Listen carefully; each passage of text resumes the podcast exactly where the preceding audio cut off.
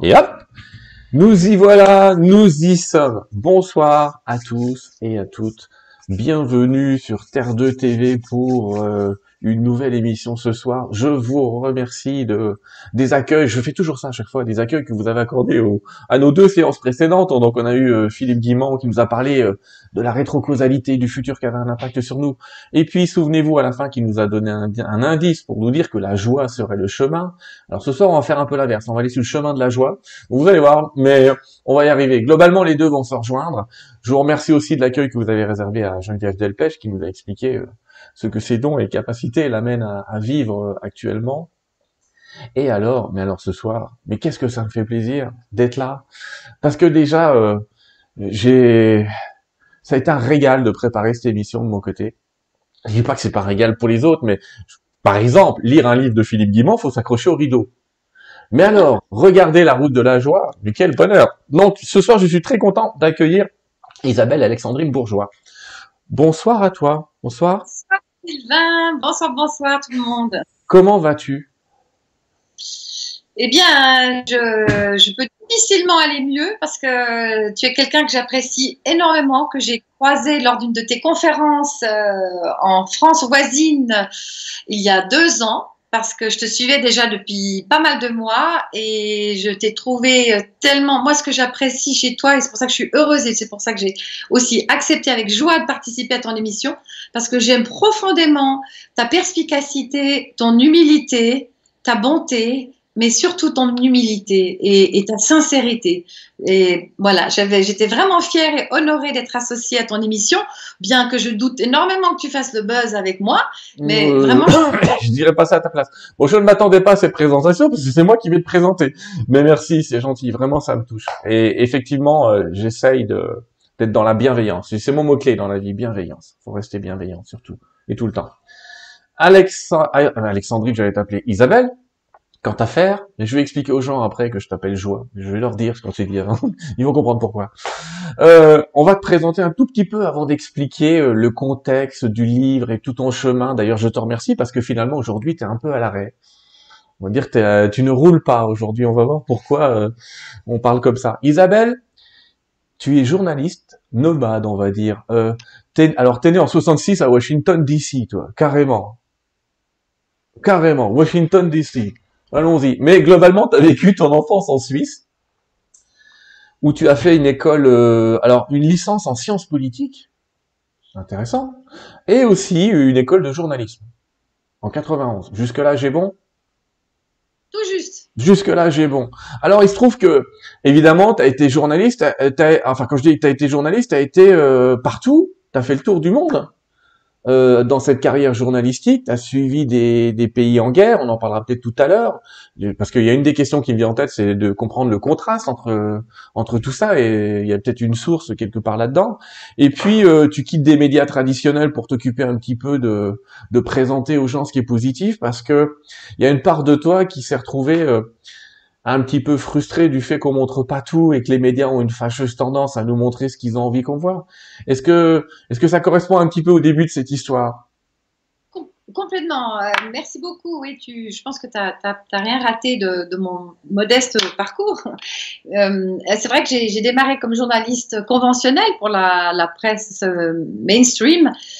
Et assez rapidement, donc je faisais tout. J'étais généraliste, les faits divers, attaque au crottin, pas des choses qui, pour moi, bon, j'ai quand même fait quelques petits meurtres, euh, mais euh, je me suis vite rendu compte euh, que j'étais mal à l'aise en fait dans un journalisme qui colportait plutôt la peur et le mal-être humain dans ce qu'il a de plus vil, de plus dégradant pour, pour son image. Et j'ai eu envie de mettre en fait ce métier, qui est un métier au service de, l'inspiration et de l'exemplarité.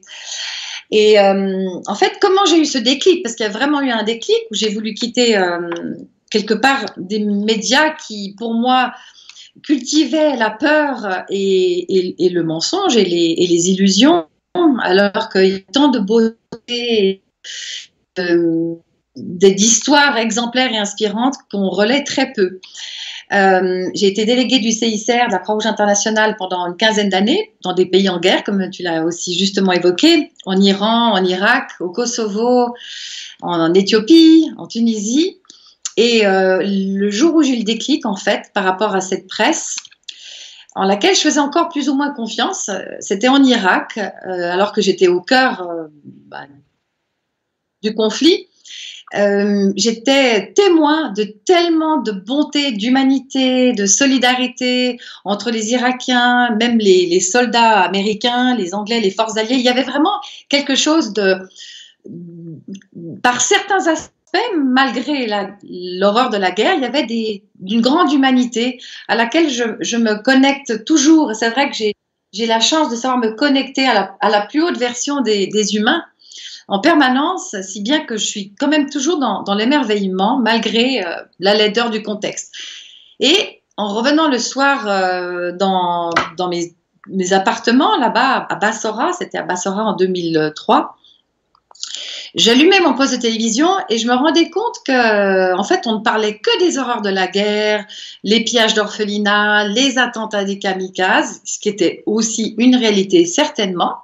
Mais on ne parlait pas du tout de tous ces actes de bravoure, de courage dont j'étais témoin toute la journée. Et je me suis dit, mais c'est quand même incroyable, il y a une, une manipulation des consciences par omission de mmh. ce qui se fait de bien et de ce qui se fait de beau et, et ce qui honore l'humanité. Et je vous donne un exemple. Par exemple, euh, j'ai appris qu'il y avait un, une tentative d'attentat d'un kamikaze qui voulait se, se jeter euh, avec euh, l'ambulance qui se qui, se, qui, qui, qui, se, qui avançait à fond la caisse euh, sur en direction d'un bureau d'une organisation internationale. Et un Irakien qui passait par là a compris que cette ambulance allait se faire exploser sur, bah, sur le mur de, de, ce bureau international, eh bien, il s'est mis en travers de la route du, du kamikaze et il a explosé, si bien que le kamikaze ben, aussi a, a, explosé avant de, toucher la façade de, de l'immeuble. Donc cet Irakien a sacrifié sa vie pour euh, en sauver euh, une cinquantaine. Et je me suis dit, mais, mais, mais pourquoi on ne parle pas aussi de ça?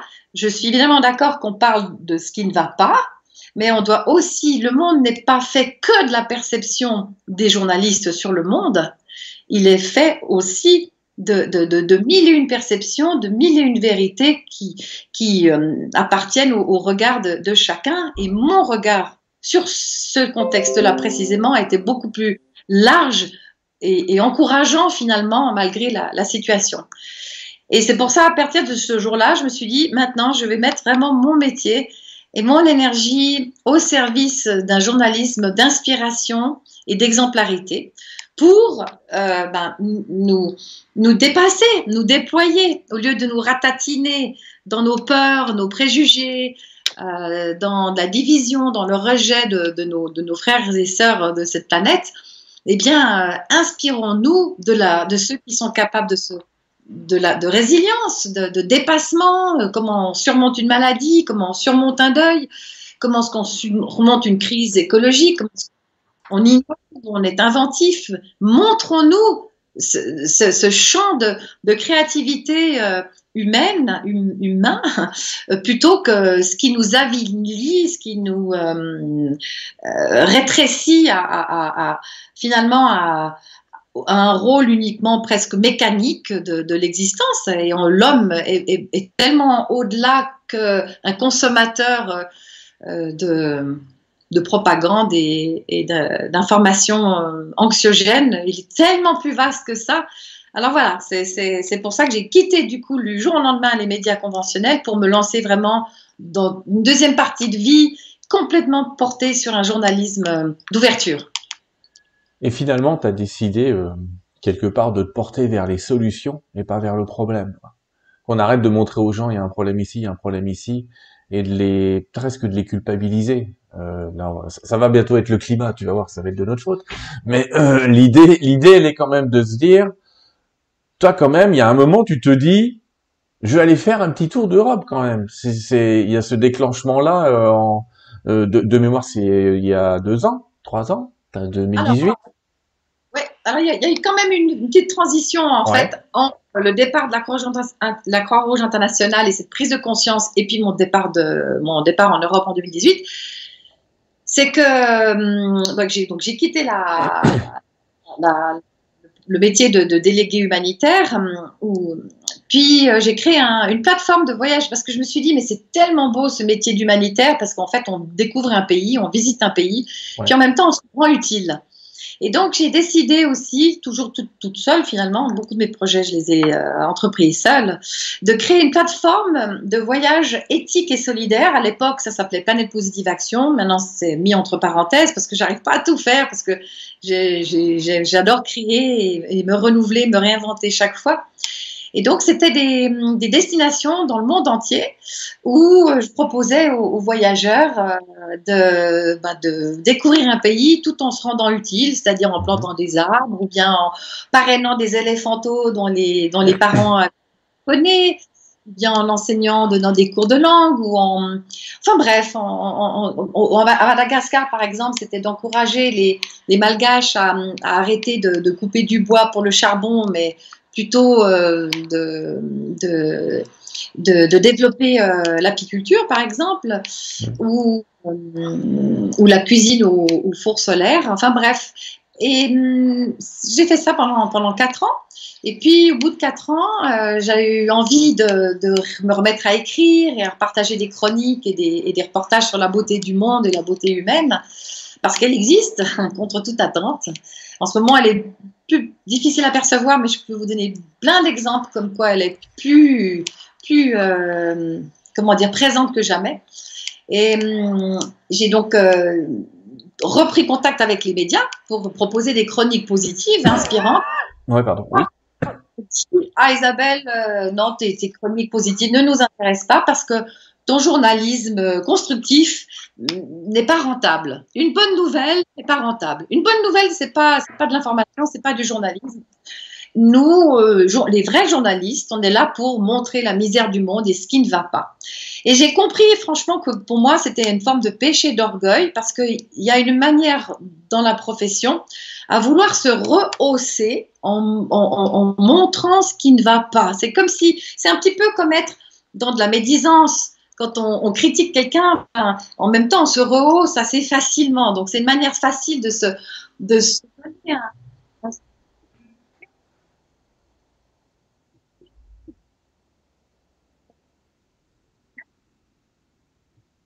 Ah, on a perdu un petit peu ton son. Ça va revenir.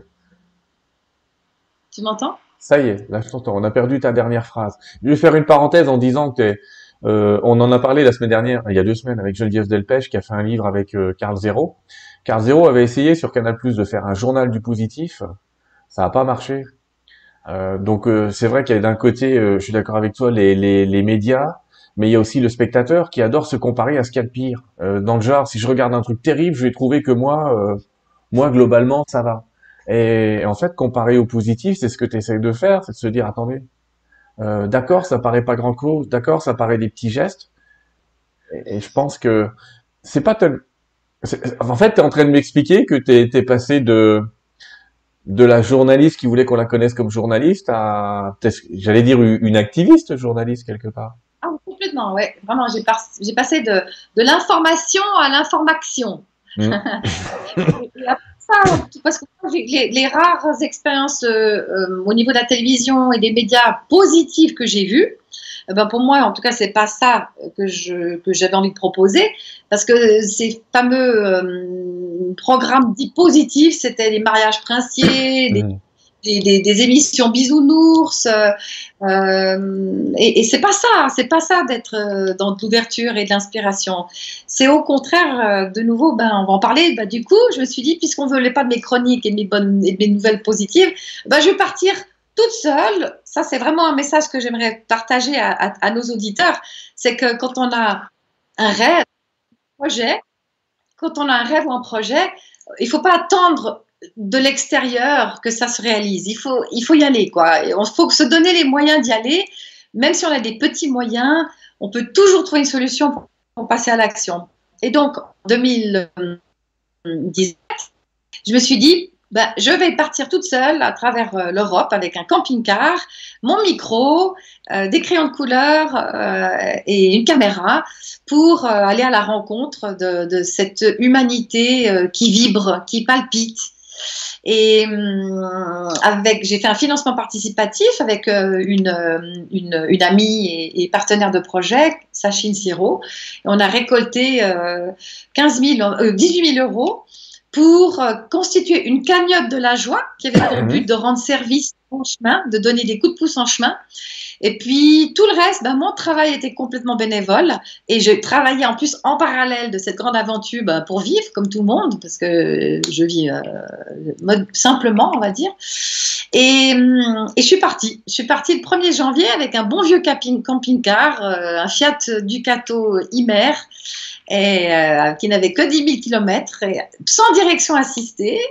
Et puis, je me suis dit, euh, bah, je vais partir à la rencontre de, gens ordinaires extraordinaires, d'où le titre de mon La route de la joie, une journaliste à la rencontre de gens ordinaires extraordinaires.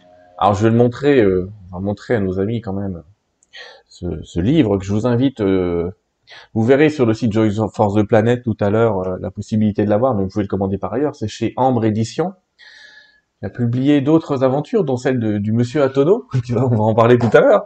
Mais en, en édition, c'est de l'auto-édition, c'est une édition qu'on... Dis-moi? Voilà, petite histoire, maintenant j'ai, parce que je suis quelqu'un de terriblement euh, euh indépendante, euh, je, je, je, suis venue sur Terre pour euh, faire l'apprentissage de la liberté et de la souveraineté. Et du coup, j'ai demandé à mon éditeur de lui racheter mes droits d'auteur, mm-hmm. qui gentiment concédé, raison pour laquelle, euh, à partir d'aujourd'hui, on trouve mon livre uniquement sur mon blog. Joy for the Planet, on ne trouve plus en librairie, euh, mais c'était donc un éditeur, euh, un éditeur franco-genevois très, très, très, très, très connu. Et voilà, je suis contente aujourd'hui de pouvoir les livres que je vends, 100% du livre que je vends me revient, alors qu'avant, qui est vendu 45 francs suisses, bah, je gagnais 3 francs suisses. Enfin, c'est pas 100% euh, parce que tu as quand même le coût d'édition, mais il y a l'impression quand même. Oui, oui, effectivement. Oui. Effectivement, ouais. On va dire 100% en tout cas. En tout cas, euh, ce qui est les amis, je vous invite vraiment à, bah, je vais dire à, à acheter ce livre. Pourquoi? Parce que c'est juste une source de bien-être. C'est un, un, livre, vous pouvez l'ouvrir, lire une des aventures. Hein, vous allez voir, c'est plein de petites aventures séparées. C'est un chemin, hein, cette route de la joie. C'est une route, c'est pas pour rien. C'est un road movie. Euh, D'ailleurs, je signale aussi que tu nous as, il y a quelque temps déjà, euh, libéré euh, le film La route de la joie, le petit reportage que j'ai passé, mes amis, sur mon mur euh, Facebook public, mais que vous pouvez trouver dans YouTube. Vous tapez La route de la joie, c'est pas compliqué, et vous allez trouver, alors une synthèse, il y en a beaucoup moins que dans le livre, bien sûr, où c'est quand même plus détaillé, plus étoffé avec d'autres aventures, mais vous allez trouver des pépites de joie, des moments aussi où vous allez pleurer, mais ça fait du bien de pleurer positivement parce que oui, on peut pleurer positivement. On peut se dire euh, oui, effectivement, là il y a une belle leçon de vie euh, et, c'est tout ça que tu nous offres dans le livre. C'est pour ça que c'est pas un livre, c'est une bible. Il faut l'avoir. À chaque fois, vous vous dites, ah, il m'arrive des conneries. Tiens, le gouvernement m'empêche de manger dans un restaurant. Enfin, vous arrêtez vos conneries. Vous ouvrez le bouquin là et vous allez trouver des sources d'inspiration phénoménales. Déjà, je te remercie parce que tu as libéré quand même les droits de la vidéo. C'est-à-dire, tu as décidé de rendre cette vidéo euh, totalement disponible. Ça déjà, merci beaucoup Isabelle. Bah, écoute, je me suis dit que c'est vraiment, effectivement, en ce moment, on traverse euh, une période qui est compliquée pour tout le monde. Je me suis dit, mais euh, c'est aujourd'hui que, que j'aimerais donner ce, ce, petit coup d'espoir un petit coup de pouce à, à, tout le monde, en fait. Et je me suis dit, plutôt que de vendre un DVD par, euh, par, par mois, bah, je préfère faire cadeau de ce film. Et du coup, effectivement, il a été, il a été largement partagé. Et j'en suis très, j'en suis très, très, très heureuse parce que je reçois vraiment beaucoup, beaucoup, beaucoup, beaucoup, beaucoup de messages, d'emails, mais extraordinaires et vraiment qui me mm. percent parce que, apparemment, alors je, ne me l'explique pas pourquoi, mais j'ai quand même l'impression que de ce livre émane une certaine vibration, une certaine fréquence qui réactive quelque chose chez son lecteur. Je vous donne des exemples. Quelqu'un m'a écrit en disant Isabelle, il faut que je vous remercie. J'étais quelqu'un qui se, qui se droguait beaucoup. Euh, J'avais l'impression que de ma vie, j'étais complètement, euh, euh, dans un état vaporeux toute la journée et j'ai lu votre livre et du jour au lendemain, j'ai arrêté de, de, de, vivre de mes addictions.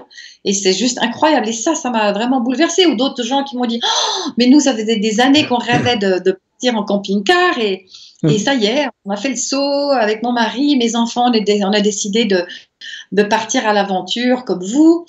Euh, il y a eu d'autres petites histoires euh, merveilleuses aussi où, euh, par exemple, l'autre jour, j'ai reçu une lettre d'une tellement touchante d'une petite fille de 10 ans qui me dit mais j'ai vu quand je serai grande, je vais voyager à travers le monde, je vais voyager en camping-car.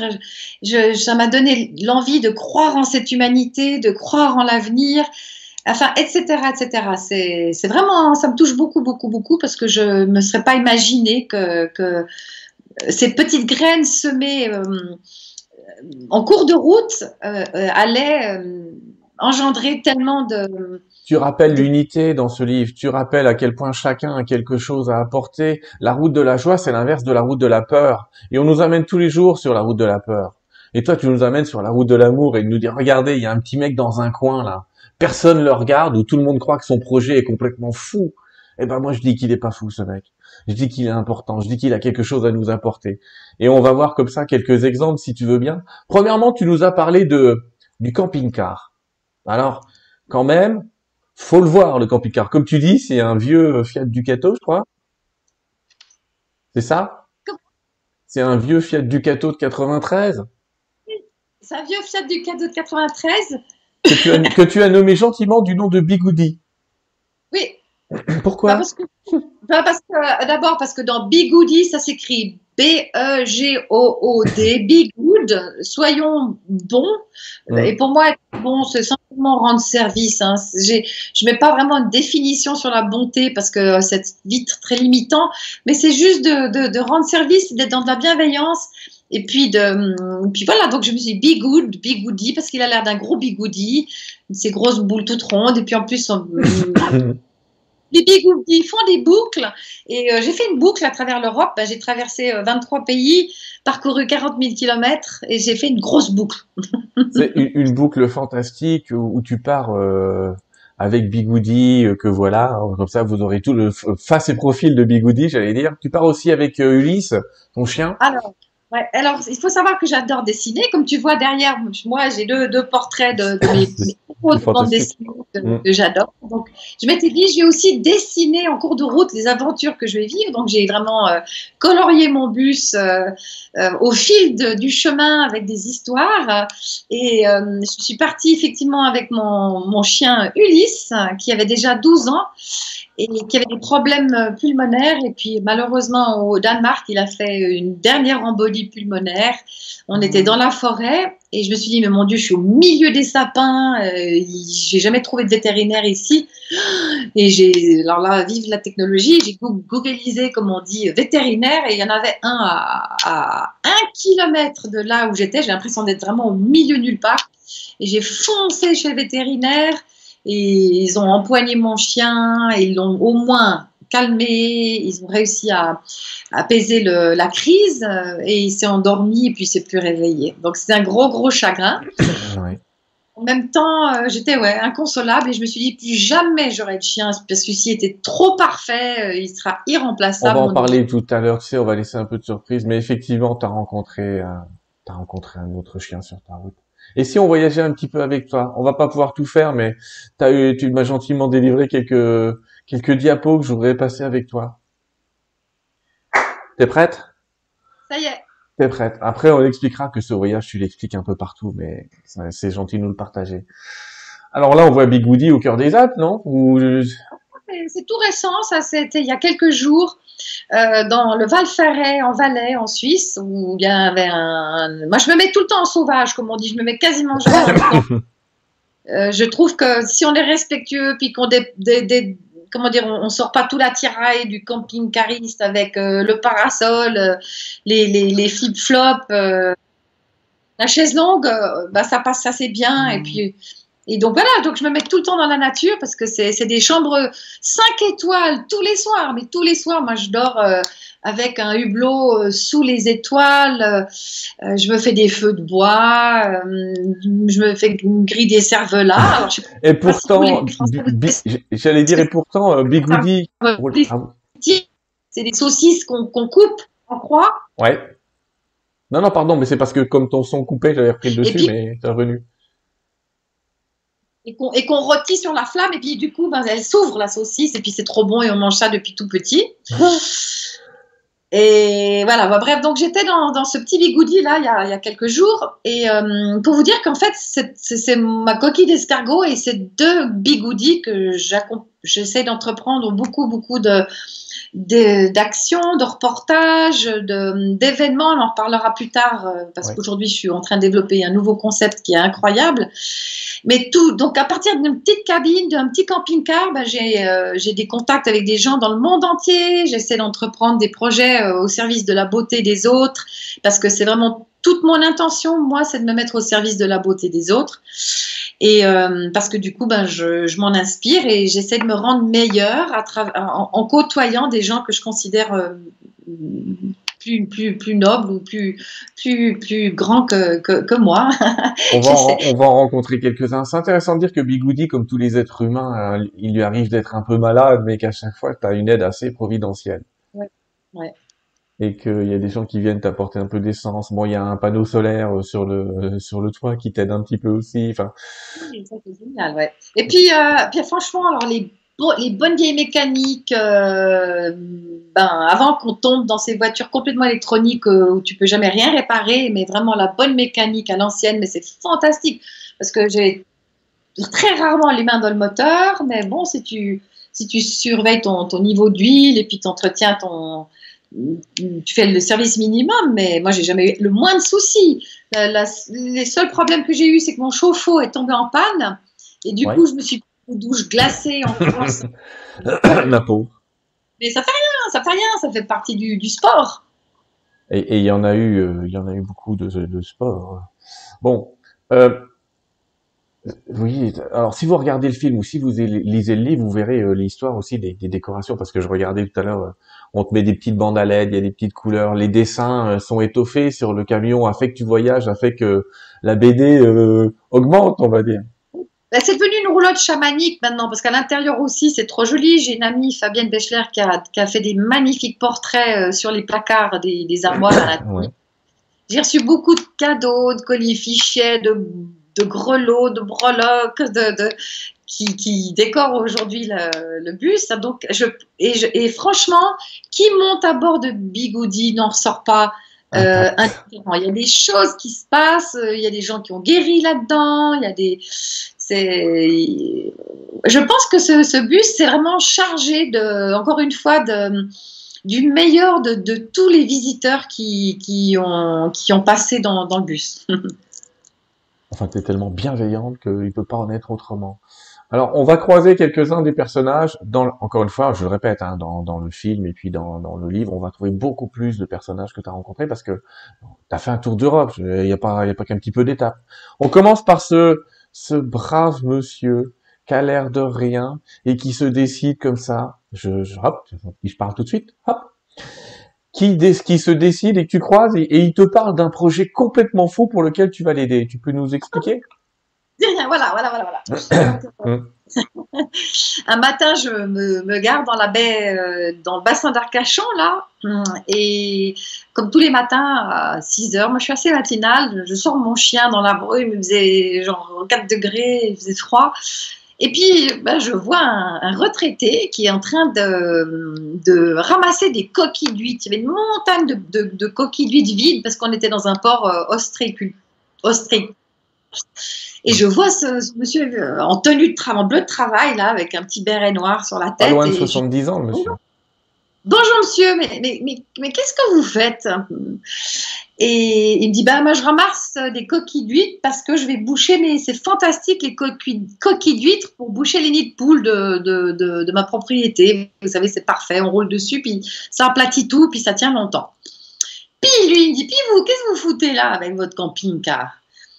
Puis je dis, ben moi, vous voyez, je suis journaliste et puis je cherche euh, des gens passionnés, des gens qui ont des rêves, euh, des gens qui pensent autrement, qui sortent de, des moules de l'existence. Puis il dit, ah bon, mais vous parlez aussi de, de, des gens qui ont des rêves sportifs? Je dis, ben ouais, pourquoi pas, euh, ça dépend. Il me dit, ben, puis je dis, mais pourquoi vous avez un rêve sportif? Il dit, ben oui, moi, je suis en tonneau. J'ai dit, ah bon? Je... Ah, je, je, cours à, au bus, chercher ma caméra et je reprends. Et du coup, je lui ai sur son aventure. Donc, il m'a expliqué que depuis tout petit, il avait naufragé volontaire d'Alain Bombard, auquel il était dit mm. un tonneau jeté au large des Canaries arrivait quatre mois plus tard aux Caraïbes. Et toute sa vie, il a rêvé de relever ce défi. Et donc, j'ai fait une vidéo euh, que vous pouvez d'ailleurs voir sur la chaîne YouTube de Joy for the Planet. Et euh, grâce à, enfin, en partie grâce à cette vidéo, hein, euh, en tout cas, ça a contribué à, à, le financer. Il a récolté 60 000 euros. Et il est parti. Il s'est jeté à l'eau en janvier 2019. Et en avril 2019, quatre mois plus tard, ça c'est un dessin que j'ai fait, quatre mois plus tard, il est arrivé aux Caraïbes. Extraordinaire. On montre, on montre le, le véhicule, j'allais dire, Regardez, les amis, c'est pas une plaisanterie quand on dit que c'est un tonneau. J'ai pris, euh, j'ai pris d'autres photos qui traînent là pour vous les montrer, mais globalement, euh, gros défi. Et je trouve ça, euh, mais merci de nous l'avoir partagé parce qu'en gros, il avait près de 70 ans quand il a accompli ça. 70 ans, ouais. Et alors, il a écrit un livre qui c'était par, par Sophie Zeni qui s'appelle 127 jours en mer à bord d'un tonneau. Oui, alors pas aux éditions Ambre aussi. Hein. aux éditions Ambre aussi, effectivement, c'est ce que j'avais vu tout à l'heure. Et ça, c'est génial. Ça, c'est génial de se dire, tu prends au sérieux quelqu'un qui te dit, euh, je vais faire, euh, je vais faire un long voyage dans un tonneau. Qu'est-ce que c'est beau.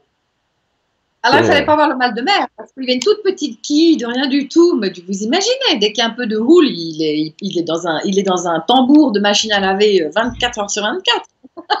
il avait des bleus partout, mais c'est un aventurier. Hein, euh, il avait un petit, un petit hublot sous le tonneau pour euh, s'assurer, avant de sauter à pêcher, il n'y ait pas des, requins, des requins marteaux qui tournent autour. Ouais. Mais il sautait, il allait pêcher. Moi, moi, je, moi j'aurais trouve pas possible que le vent pousse mon tonneau et puis qu'il n'arrive plus à le rattraper. donc il est vraiment incroyable, il n'a pas peur, même pas peur. Non, aucune peur et puis euh, pas une, enfin une énorme préparation mentale, psychologique, mais mais surtout une envie de ne pas lâcher le projet. C'est la clé de toutes les réussites, de pas lâcher. J'arrête pas de le dire, mais je vous le répète. On va croiser une deuxième personne juste fantastique, c'est Nikki. Ah, et on va parler un petit peu de Nikki. Voit Nikki avec son garçon. Euh, Est-ce que tu peux nous parler de cette euh, dame fantastique? Nikki, c'est la rencontre de Joy for the Planet 2018. Euh, c'est d'ailleurs le passage qui, qui, fait pleurer tout le monde chaque fois que je présente le film, mais parce que c'est c'est vraiment la démonstration que la joie, c'est pas forcément tralala youpi ou boum, ça peut aussi ouais. euh, passer par un passage, euh, une épreuve dramatique, voire fatale, mais comme la manière avec laquelle on vit cette épreuve euh, peut être euh, une, forme de joie. Alors bon, Nikki, c'était une, euh, une, femme que... Parce qu'en en fait, il faut savoir, Sylvain, que toutes les rencontres que j'ai faites, c'était par hasard. Je me suis rien planifié, je n'ai rien agendé, je ne voulais rien prouver. Ça, c'était vraiment une de mes intentions. C'était au départ de cette aventure de me libérer de mon besoin de bien faire, de de prouver enfin, que j'étais capable d'accomplir une masse de travail pas possible. Euh, j'ai vraiment, je me suis laissée traverser par, euh, qu'est-ce que je peux dire, par cette énergie de vie qui prend les commandes quand on lâche prise sur ses peurs, euh, ses croyances, ses conditionnements. Donc, je me suis un peu déshabitée, on va dire, au niveau de ma personnalité pour me laisser habiter par énergie, euh, une de vie, comme, je l'appelle. Et ça m'a amené vraiment à des rencontres euh, absolument extraordinaires. Et euh, à Amsterdam, j'ai rencontré par hasard cette jeune femme qui avait 40, 43, 44 ans qui était mère d'un petit garçon de 10 ans, mère célibataire, son frère depuis l'âge de, de 5 ans euh, jusqu'à 12-13 ans. Du coup, sa vie a été complètement euh, ravagée. Et euh, alors que c'est une beauté, une bonté, une, un grand et rencontré à l'hôpital, on lui avait annoncé plus que quelques mois à vivre. Et je lui ai dit, Niki, parce qu'elle m'a dit, j'ai pas pu vivre ma vie, j'ai pas pu vivre ou exprimer mes dons, tout ce qui me passionne. J'ai pas eu le temps de, vivre mes rêves, de donner au monde tout ce que j'avais à lui donner. Et je lui dis, écoute, c'est peut-être très modeste que j'ai proposer, mais j'aimerais t'emmener un jour à bord de mon camping-car avec ton fils Nick, et euh, on va faire un film. On va faire un film et tu vas nous parler de ta vérité, tu vas nous témoigner, tu vas déposer ton histoire, en tout du moins ce que tu peux en dire. Et euh, on va essayer de, de, te rendre hommage euh, et de montrer ta, beauté pour que tu puisses briller euh, jusqu'à la fin. Et qui sait, peut-être que, que, cet engagement ben, prolongera ta, vie. J'avais vraiment envie, de, ben, évidemment, de, de l'aider à, à vivre sa, fin de vie la plus harmonieusement possible. Donc, on a fait ce reportage et ça s'appelle La vérité de Nikki, qu'il y a aussi sur ma chaîne YouTube. Et en fait, qu'est-ce qu'elle dit, Nikki? Elle dit des choses d'une force. Elle dit euh, Ne laissez personne dans le monde extérieur décider pour vous. Ne laissez personne décider pour vous ce qui est beau, ce qui est juste. Vous seul être euh, capable de, de définir ce que c'est pour vous la beauté, ce que c'est pour vous de vivre heureux. Ne laissez personne décider pour vous, ni votre famille, ni votre religion, ni votre éducation. Vivez pour de vrai, soyez dans votre authenticité, soyez dans vos rêves. Le temps nous est compté, le passage sur Terre est un cadeau ne perdez pas de temps à vous sacrifier pour les autres, à, faire passer tout le temps les autres avant vous, parce que on a toujours tendance à se dire oui, le fait d'être altruiste, ben c'est bien, mais souvent ça se fait au détriment de la personne qui veut aider et qui elle-même s'oublie complètement et euh, qui passe à côté de sa vie pour entre guillemets bien faire. Et Nikki a dit euh, on est dans un monde d'illusions. On est envoûté, hypnotisé par euh, la propagande, par euh, des messages subliminaux, que ce soit par les médias, que ce soit par notre entourage, par des membres de notre famille. On est tout le temps, tout le temps happé en dehors de soi-même, alors que c'est tellement important de rester dans son centre de gravité et dans cette euh, verticalité qui nous guide forcément sur la bonne route, sur la route de la joie. Et les trois quarts des gens ben, se laissent détourner euh, et passent à côté de, de leurs de leur rêves. Et euh, on, a, on, a, on s'est écrit, on s'est parlé comme ça encore pendant une année. Et à la fin, euh, elle s'inquiétait beaucoup, elle voulait organiser ses funérailles. Alors ça c'est très joli parce que ben, un mois avant de mourir, elle euh, voulait euh, faire une wish list, comme on dit en anglais, donc une liste de rêves. Elle voulait exaucer vite, vite, vite encore quelques petits rêves avec son fils. Et euh, du coup, ils ont enregistré une magnifique chanson de Lady Gaga dans un studio, à, vraiment à vous la chair de poule. Tous les deux, ils chantaient divinement bien. Tous les deux, ils ont jamais chanté de leur vie, mais on a l'impression qu'ils étaient professionnels. Ils ont, ils se sont offerts euh, une chambre dans un magnifique hôtel 5 euh, étoiles. Ils ont été à une disco, ils se, ils, ont, ils se sont fait un peu de shopping. Enfin voilà, elle avait des rêves très modestes qu'elle voulait vivre avec son fils, une balade en bateau. Chaque jour, elle voulait vivre un bon moment de joie avec son fils. Et puis arrive euh, ben, la fin de, la sortie de vie où elle dit ben moi je veux maintenant absolument décider de mes funérailles à ma manière parce qu'Isabelle tu comprends toute ma vie a été euh, conditionnée. J'ai été comme une balle de ping-pong balancée sur les flots de droite et de gauche sans avoir vraiment le pouvoir de décider de quoi que ce soit parce que je m'aimais pas assez, parce que je pensais que je méritais pas d'être aimée, que j'étais pas mm. digne de réussir euh, dans la vie, de me déployer. Parce que j'ai validé les croyances des autres, j'ai validé le regard des autres. Et donc, j'ai décidé que la seule chose que je ferais en souveraine et que personne ne décidera pour moi, ce sont mes funérailles.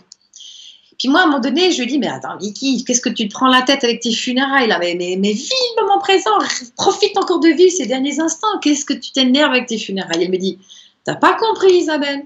Je te dis que toute ma vie, j'ai jamais pu décider pour moi-même. Donc, la seule chose que je peux décider de A à Z, ça sera mes funérailles. Donc, je les veux en couleur. Je veux un cercueil avec des grosses fleurs de toutes les couleurs. J'aimerais qu'on serve des flûtes de champagne rose et jaune fluo. J'aimerais qu'il y ait un concert joyeux, qu'on me projette un diaporama avec que mes plus belles, euh, mes plus beaux souvenirs. J'aimerais que mes invités soient triés sur le tas, que ce soit mes amis et personne d'autre. J'aimerais que tout le monde s'habille en couleur et euh, qu'on sorte mon, mon, cercueil euh, et qu'on le mette dans, dans un Westphalia de rouge pétant avec un toit blanc. Et puis après qu'on souffle ces petites bulles de savon euh, lorsque. Ah, c'était vraiment mais, mais, mais, au détail près. Et j'ai compris. J'ai compris. Elle m'a dit J'ai besoin de ça, Isabelle, pour quitter cette terre souveraine. Souveraine. Je sais qu'en reprenant mon pouvoir sur mon existence, au moins le temps de mes funérailles, eh bien, je vais pouvoir me guérir complètement. Si mon corps ne se guérira pas, peut-être lui, en effet, moi, mon âme, mon esprit vont être libérés, je le sais. Et je vais quitter ce plan en souveraine. Et voilà, elle est partie trois jours avant le confinement, en février 2000. Euh, euh, ben... On ne sait plus, t'imagines C'est terrible, on ne sait plus. 2018, 2019, 2020 2020.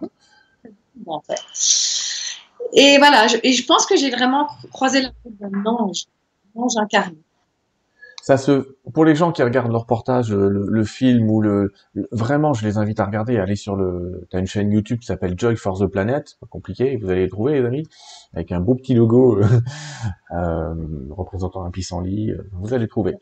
Vous allez trouver, c'est tout en couleur, et, t'as fait ce reportage euh, où elle explique tous ces messages-là, c'est très émouvant. Euh, je suis d'accord avec un mot que, que je viens de lire dans le chat. elle t'aide à, c'est pas forcément positif, mais elle t'aide à être optimiste, optimiste, c'est-à-dire à garder une haute idée. C'est aussi quelqu'un qui disait euh, on ne laisse pas tellement le choix des traitements non plus, c'est ce qu'elle explique aussi dans, quand tu lui expliques. Elle est vivante, mais bon sang, je veux dire, cette femme qui va mourir me paraît tellement plus vivante que la moitié de la planète, j'allais dire. Exactement. C'est très, ça c'est vraiment un mot. Je te remercie de l'exprimer, parce que pour moi c'est un mot fondamental, être vivant.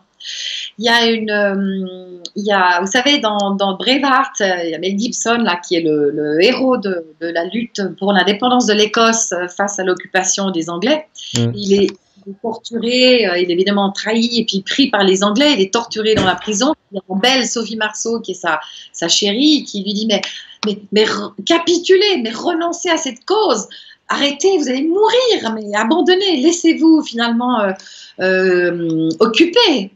Euh, et il lui dit cette chose qui est absolument moi qui me donne aussi tout le temps la chair de poule. Il dit non, je ne vais jamais lâcher ma cause parce que tous les hommes naissent et meurent un jour, mais pas tous n'ont vécu.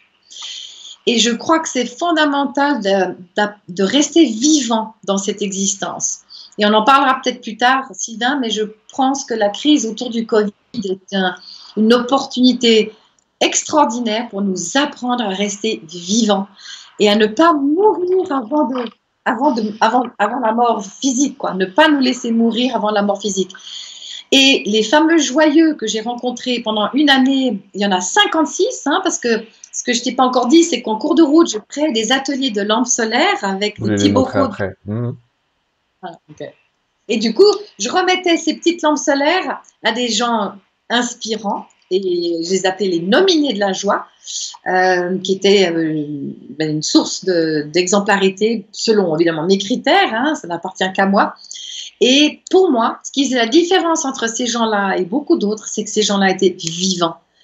Et alors ça, vraiment, qu'est-ce que c'est que d'être vivant? Alors là, on peut en parler euh, des heures et des heures, mais c'est vraiment. on, va en parler un petit peu tout à l'heure, parce que oui, on va parler un petit peu de cette crise, ne t'inquiète pas. Ce qui est intéressant, c'est au tout début d'ailleurs de ton reportage, mais euh, c'est un documentaire, tu le dédicaces et tu le dédicaces aux vivants ce qui est écrit au début du film. C'est une des phrases, euh, le film démarre à peine et c'est écrit au vivant. Et moi, je me souviens de cette phrase qui résonne, qui dit laissez les morts, enterrer les morts. Donc, autrement dit, dans ma tête, je me dis souvent cette phrase-là, je l'associe en disant les gens qui sont morts, tout ça. En fait, ils sont morts de leur vivant. Laissez-les enterrer les morts. Parce que les vrais morts savent que la vie est éternelle. Et finalement, les vivants restent avec les vivants, même s'ils sont de l'autre côté. Ils sont vivants de l'autre côté, mais ils sont vivants. Donc ne les perdez pas. Et donc, dédicacé au vivant, dédicacé à la vie, oui, c'est encore une fois dédicacé à la joie et pas à la mort. Il y a tellement de pays où quand les gens meurent, t'as été à Madagascar, mais euh, notamment à Madagascar, euh, on les célèbre la mort. On, y va en blanc, des gens n'y vont pas en noir. On fait une fête. Il y a une cérémonie pour les honorer. Un peu compliqué la cérémonie, elle s'appelle le retournement des morts. Mais en gros, on va les revoir. Et euh, finalement, on, on vit, euh, on vit dans un monde qui qui veut pas mourir, mais qui pour ne pas mourir est prêt à tout, plutôt que d'être prêt à vivre peu mais intensément. Et donc on en parlera un petit peu tout à l'heure. Vivre peu, intensément, il est toujours vivant, hein, mais dans l'intensité, tu as aussi fait une autre rencontre de ce jeune homme qui est danseur. Est-ce que tu veux nous en parler? Oh là là, ça c'était aussi incroyable. J'arrive à, à Budapest et euh, je rencontre un des danseurs de, la compagnie nationale de Budapest de ballet classique. Et je lui, il était japonais, euh, et je lui dis, ah ben, est-ce que vous seriez d'accord là, sur le pouce, sans préparation, spontanément, de, de, danser, de danser devant ma caméra? Et il a dit, mais bien sûr. Et donc, on est parti dans, euh, dans un grand parc de Budapest, et c'était incroyable. Il a mis ses baskets et euh, il a commencé à danser, mais, mais d'une, c'était d'une beauté. Et alors j'ai aussi tourné un film de, quelques minutes. Je vous jure, ça vous donne la chair de poule, c'est sublime. Et, et tout ça, mais avec une modestie, de nouveau une humilité. Ça vraiment, c'est pour moi aussi une des plus belles rencontres. Et, euh, Yulia est devenue aujourd'hui danseur étoile au Japon. Il a rencontré une belle jeune mannequin euh, euh, hongroise euh, dont il a eu un petit bébé, une petite fille, et voilà, ils sont absolument magnifiques. je trouve ça tellement puissant, ces gens qui se donnent comme ça, sans réfléchir, sans réfléchir, sans peur. On y va, on se donne, et puis on verra bien. Donc pas d'échauffement, pas de préparation. Et vous allez voir, c'est d'une, c'est d'une, il est juste grandiose, grandiose.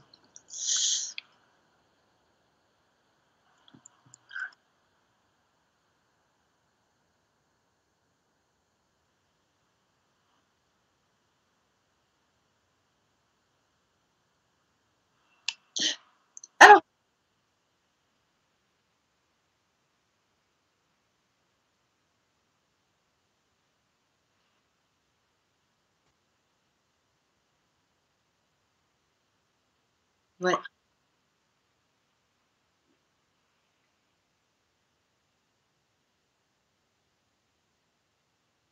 Mmh.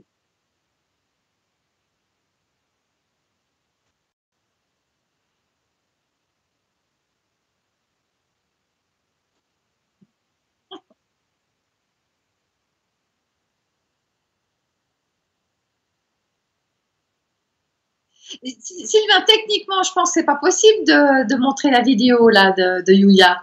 Et puis, hein. en, plus, tu sais quoi, j'ai oublié de me mettre le son. Donc, j'étais en train d'expliquer qu'il est vivant dans la danse et que pour moi, c'était le vent. Donc, tu vois, je, t'ai dit que ça allait, comme je tousse de temps en temps, les amis, je vous dis, j'arrête le son. Techniquement, montrer la vidéo, euh, oui, mais YouTube va me la couper en me disant que, qu'elle m'appartient pas et que, et que tout ça. Donc, euh, je pourrais peut-être mettre des petits morceaux sans son. Si, ah si, tu, si tu nous redis quelques mots sur lui, mais c'est sûr que là, à mon avis, si je passe un extrait avec le son, je vais avoir des soucis. Non, non, bah laisse tomber. Mais je vous invite vraiment à regarder cette vidéo. Ah bah de, toute, de toute façon, je, vais, eh, je peux le répéter dix fois, cent fois, mais les amis, il faut la route de la joie, mais allez le voir, bon sang. Puis allez voir tous les reportages, s'il vous plaît, de Joy for the Planet, parce que la route de la joie, vous allez sortir euh, vivant, mais frustré. C'est-à-dire que il y a tellement de petits extraits qui sont complétés dans d'autres reportages en dessous. Allez voir les autres reportages. Faites-vous votre petit chemin. Et euh, que que des gens exceptionnels. Je peux, peux pas te dire autre chose. Euh, je peux pas te dire autre chose. Bon, le son est revenu, les amis. Oui, ma, ma voix vous, vous manquait. Et voyez, des petits soucis aujourd'hui, c'est des choses qui arrivent. Ça m'empêche pas d'être vivant, hein, voilà. Allez, euh, en fait, euh, attends, je regarde la suite. Quelque part, toi, tu fais ce voyage et tu, tu invites les gens à, se dire, soyez libres de peu que riches de beaucoup. Ouais. Et t'as fait un dessin que je traduis. Non, c'est le contraire, Sylvain. Soyez riches de peu et libres de beaucoup. oui, pardon. Oui, tu vois, je m'inverse. C'est pour dire, tu vois, à force de gérer trois écrans, je finis par dire des conneries, donc merci de les rectifier. Tu es une très bonne dessinatrice, entre parenthèses. Donc, euh, faut vraiment nous faire une BD, hein, ça marchera. Mais regardez ce dessin fantastique que tu as fait de cette personne enfermée dans sa cage avec tout son argent, plutôt que d'aller chercher euh, la nature. C'est le fruit sur l'arbre sur l'arbre de, de, l'abondance. Mhm. Le dessin compte beaucoup pour toi quand même. Il y en a sur le camion. il y en a, il y en a sur Bigoudi, il y en a un peu partout. On dirait que c'est, c'est important pour toi aussi de, de, de projeter ça. Bah, en tout cas, pour moi, le dessin, en tout cas surtout la bande dessinée, j'en ai besoin parce que c'est, c'est, c'est, ça me fait rire. Moi, je suis quelqu'un qui a, j'adore rire, j'adore rire et, et j'ai besoin de, de l'humour dans ma vie et puis aussi pas mal d'autodérision. Donc les petites bonnes femmes, c'est toujours moi en général, et je je me, je me ménage pas parce que je pense que c'est important effectivement de d'avoir de, de, prendre du recul et sur sur ces, ces problèmes et, et de, de, savoir aussi en rire. Et puis là, on voit un petit bonhomme euh, qui, qui, est complètement phagocyté, ligoté par toutes les étiquettes qu'on lui a collées. Et euh, c'est vrai qu'à travers la route de la joie, c'est un de mes messages que je souhaite partager, c'est vraiment mais de nous libérer de toutes ces étiquettes qu'on depuis l'enfance on nous colle euh, et hum, pour vraiment se, se rencontrer vraiment dans, dans qui l'on est vraiment une fois qu'on a enlevé toutes les, les couches d'oignons, les, les autocollants qu'on a, a collés sur le front et, et, et ailleurs. ouais. C'est un, bah un, chemin, hein. la, la, joie c'est un vrai chemin, c'est-à-dire que c'est un travail euh, quotidien. Euh, c'est pas un truc qui nous tombe dessus comme ça. C'est, c'est pour moi euh, un travail de, un travail, j'aime pas le terme de travail, mais c'est un dépouillement. C'est un, dépouillement. Par le dépouillement de, de, toutes ces couches avec lesquelles on, est euh, et que l'on nous, dans lesquelles on, on, nous, on nous tasse finalement, une fois qu'on arrive à se libérer de, de tout ce que l'on croit de soi, eh bien, peut jaillir que l'on est vraiment. Et là, c'est une révélation, c'est un accomplissement. Et même si on traverse des épreuves, du coup, on est armé pour traverser ces épreuves avec gratitude. En ça, c'est un chemin, mais c'est aussi un choix. Il y a un moment, ça devient un choix. Je peux, être, je peux être joyeux, voir ça comme une aventure, ou voir ça comme une catastrophe, voir ça comme une malédiction ou une bénédiction. C'est le regard qui change. Et puis le regard sur le pouvoir qu'on donne aux autres, c'est ce que nous disait Nikki. Nikki, elle m'a rappelé un message des guides. Euh, souvent, ils disent quand vous étiez enfant, enfin, il m'avait raconté cette histoire. Quand vous êtes enfant, vous avez tous un jouet préféré. Et quand vous êtes avec ce jouet préféré, vous êtes merveilleusement bien, vous êtes fantastique. Si quelqu'un vous enlève, vous êtes très malheureux. Mais cet objet-là, ce jouet préféré, il a jamais eu le moindre pouvoir. Il a jamais eu un seul pouvoir quelqu'un d'autre prend le même jouet, ça lui fait pas le même effet. C'est vous qui lui avez donné le pouvoir. C'est vous qui avez choisi que c'est ce jouet vous lui donnez du pouvoir. Mais on fait pareil avec les événements. Et toi, tu viens nous montrer des gens qui, malgré des événements assez terribles, arrivent à, regarder ça et à trouver cette joie en eux sans se la laisser arracher par les autres. Ben, je te donne un autre exemple. En, Finlande, j'ai rencontré un jeune homme euh, blond, euh, il avait 20, 20, 20, ans, comme ça.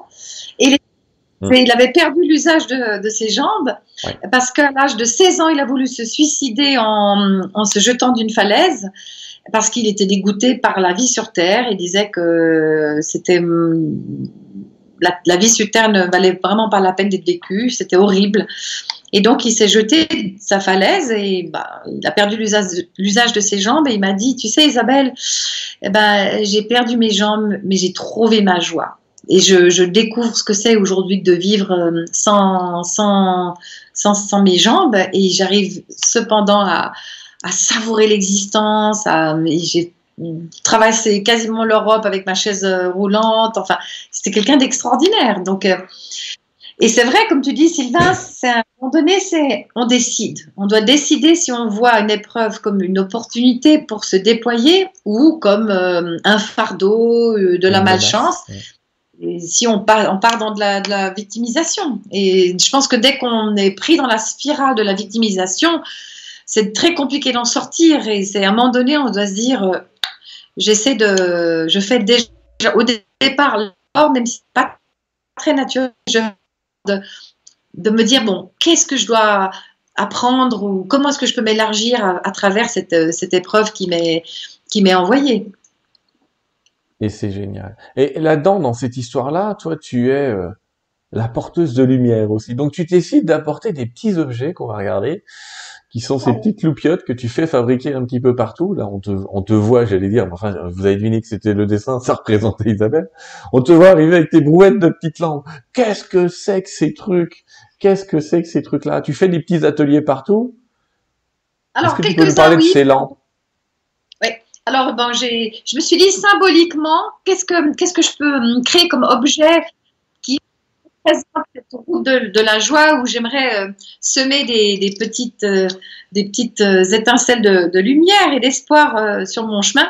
Et je me suis dit, bah, je vais créer des, lampes solaires avec des pots de confiture recyclés. Et donc sur la route, bah aussi par hasard, je tombais sur une maîtresse d'école ici, ou bien sur un, centre, une espèce de d'arboretum avec des plantes sauvages extraordinaires en Pologne où on m'a dit ah ben il y a 30 participants qui aimeraient bien faire des lampes solaires avec vous. Enfin, voilà, donc euh, bon an mal an, j'ai fait mes petits ateliers de lampes solaires à droite à gauche avec surtout des enfants et chacun mettait un petit mot d'amitié dans dans cette lampe solaire et je repartais à bord de Bigoudi avec une cargaison de lampes solaires à offrir à quelqu'un.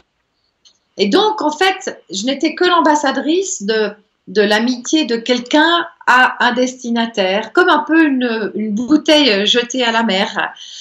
Et euh, c'est vrai que, ben, par exemple, en Corse, ben, j'ai rencontré un, aussi dans, au fin fond de, dans une bergerie, euh, enfin, dans le, comment ce qu'on appelle là, en Corse, là, les, chez vous, là, c'est, on appelle ça comment, là, la, la garrigue La garrigue, voilà, la garrigue, merci. la garrigue. Donc, euh, j'ai trouvé, enfin, j'ai rencontré dans la garrigue, ah oui, c'était pas mal ça, dans un, au port de Bonifacio. C'était au mois de février. Il y avait personne. Il faisait froid. Il pleuvait. Mais c'était, il y avait vraiment pas un chat dans la, dans la rue, dans la ville. Puis du coup, j'ai vu deux, deux gars qui discutaient euh, au bord de l'eau, puis je m'approche et je dis mais bonjour messieurs, est-ce que vous connaissez un joyeux là dans, dans le coin? Ils ont dit un, un, joyeux. Oh alors euh, vous, alors c'est pas pour rien, vous êtes une Suissesse, vous avez des drôles de questions. Alors euh, nous on connaît un joyeux, il faut aller voir Joseph là en haut dans la garrigue, c'est un Joseph le berger. On va aller voir Joseph.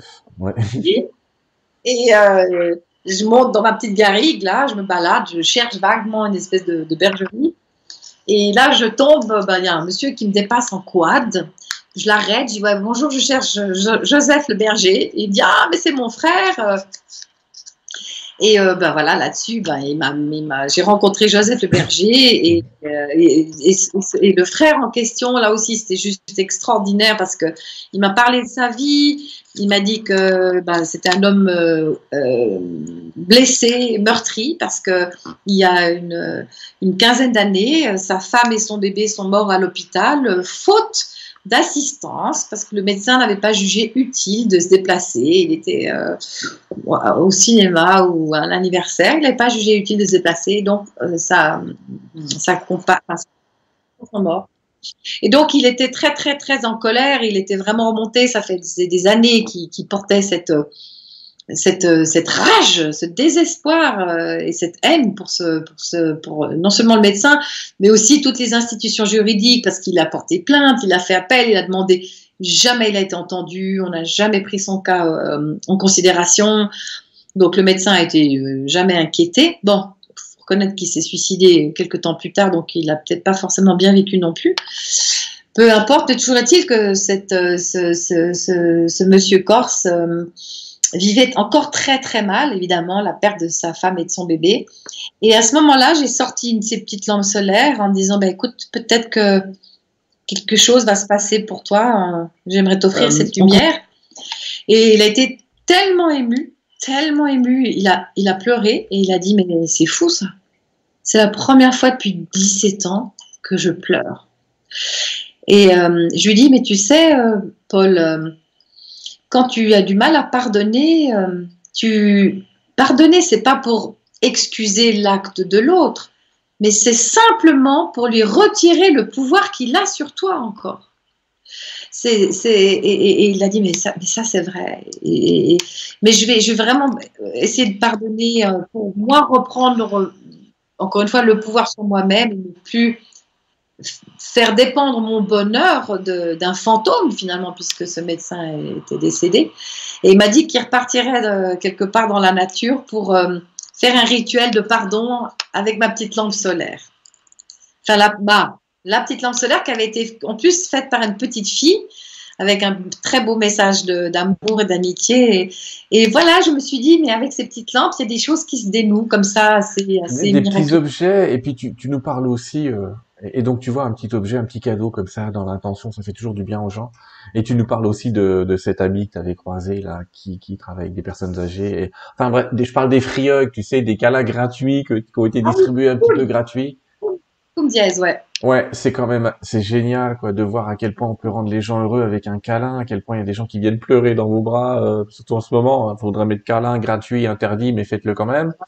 Mais euh, c'est génial de voir que comme ça, un acte de bienveillance, à quel point ça peut aider Parce que les gens s'imaginent toujours que pour aider les autres, il faut créer une ONG. Euh, non.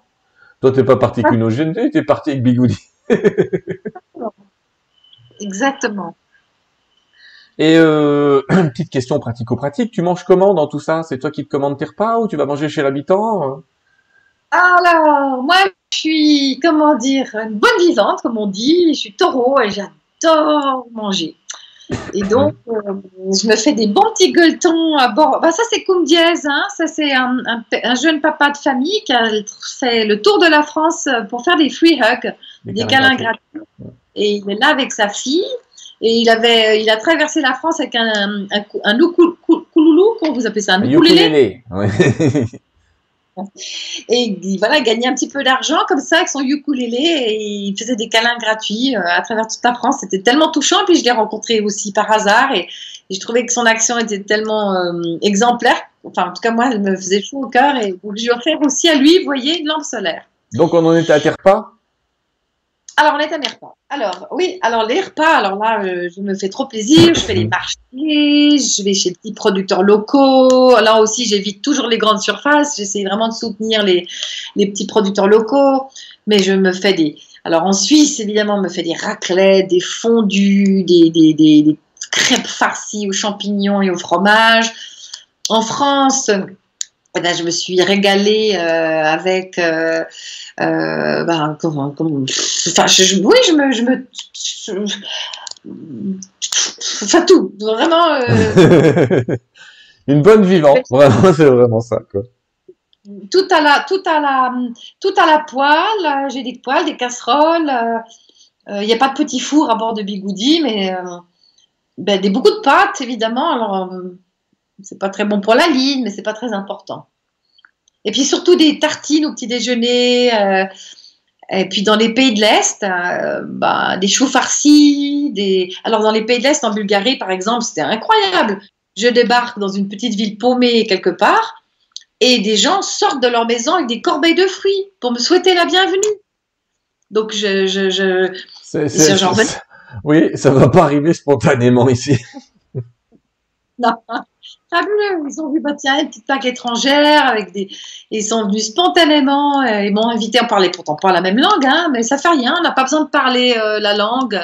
Il vous savez, c'est qu'il y a, qu'en Suisse et en France finalement que je parlais le français, le reste est plutôt l'anglais, mais les trois quarts des gens ils parlent pas tellement, même pas l'anglais. Mais on arrivait toujours à communiquer, toujours à communiquer. C'est fabuleux. Quand Avec Le sourire est quand même international. Ah ouais, vraiment, ouais. ouais.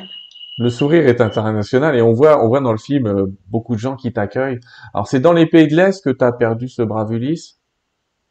Alors, juste encore pour finir avec la nourriture, faut que tu, saches qu'en Finlande, j'ai mangé les meilleures confitures de fraises et de baies des bois et de oh. myrtilles du monde. Tu allais vraiment les ramasser toi-même dans la forêt, mais des, mais à perte vue, des fraises, des myrtilles, des, des, fruits, des, des ah, fruits les fraises des bois, c'est les meilleurs du monde des bois.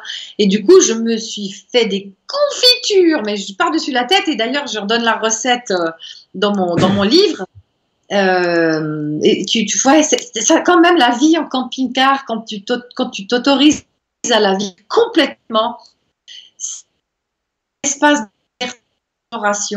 extraordinaire, vraiment. Et euh, tu, te, tu, te, tu vas vraiment, tu tends la main et tu te serres dans la nature. J'ai rêvé, Isabelle. Isabelle, est-ce que j'ai rêvé ou est-ce que j'ai vu un petit four à raclette dans, dans, Bigoudi Non, non, t'as pas rêvé. Ah, bah ça, c'est un, un incontournable. Moi, j'ai un four à raclette à la bougie. Et alors, donc, en plus, ça va durer le plaisir. T'en as pour 4 heures, tu vois. Parce que voilà, il faut l'attendre que la raclette y aille avec sa fonte, avec sa petite bougie, mais c'est fabuleux. Tu prends le temps de vivre. Et puis en plus, ce qui est beau dans un camping-car comme tel que Bigoudi, en tout cas, parce que tu es complètement prise dans les éléments. Quand il pleut, tu es bercé par la musique, de la pluie qui tombe sur le Bigoudi comme un carillon de musique. Le vent, bah, tu t'es basculé dans tous les sens. Puis tu te sens vraiment, enfin, je sais pas, tu fais corps avec la nature, avec les éléments. Euh, par contre, quand il fait très très chaud, euh, alors là, c'est la fournaise, donc euh, il fait vite chaud, mais j'allais quand il faisait chaud, je partais dans les dans les cols et dans les montagnes. Et puis une fois, par contre, j'ai failli partir avec avec un, torrent, un, torrent qui avait qui était sorti de son de son cours. Et là, j'ai vu le bigoudi qui commençait à, bouger. Oh, j'allais finir dans, dans, la rivière, quoi. en catastrophe, j'ai réussi à ben, démarrer puis à, à, à, ficher le camp.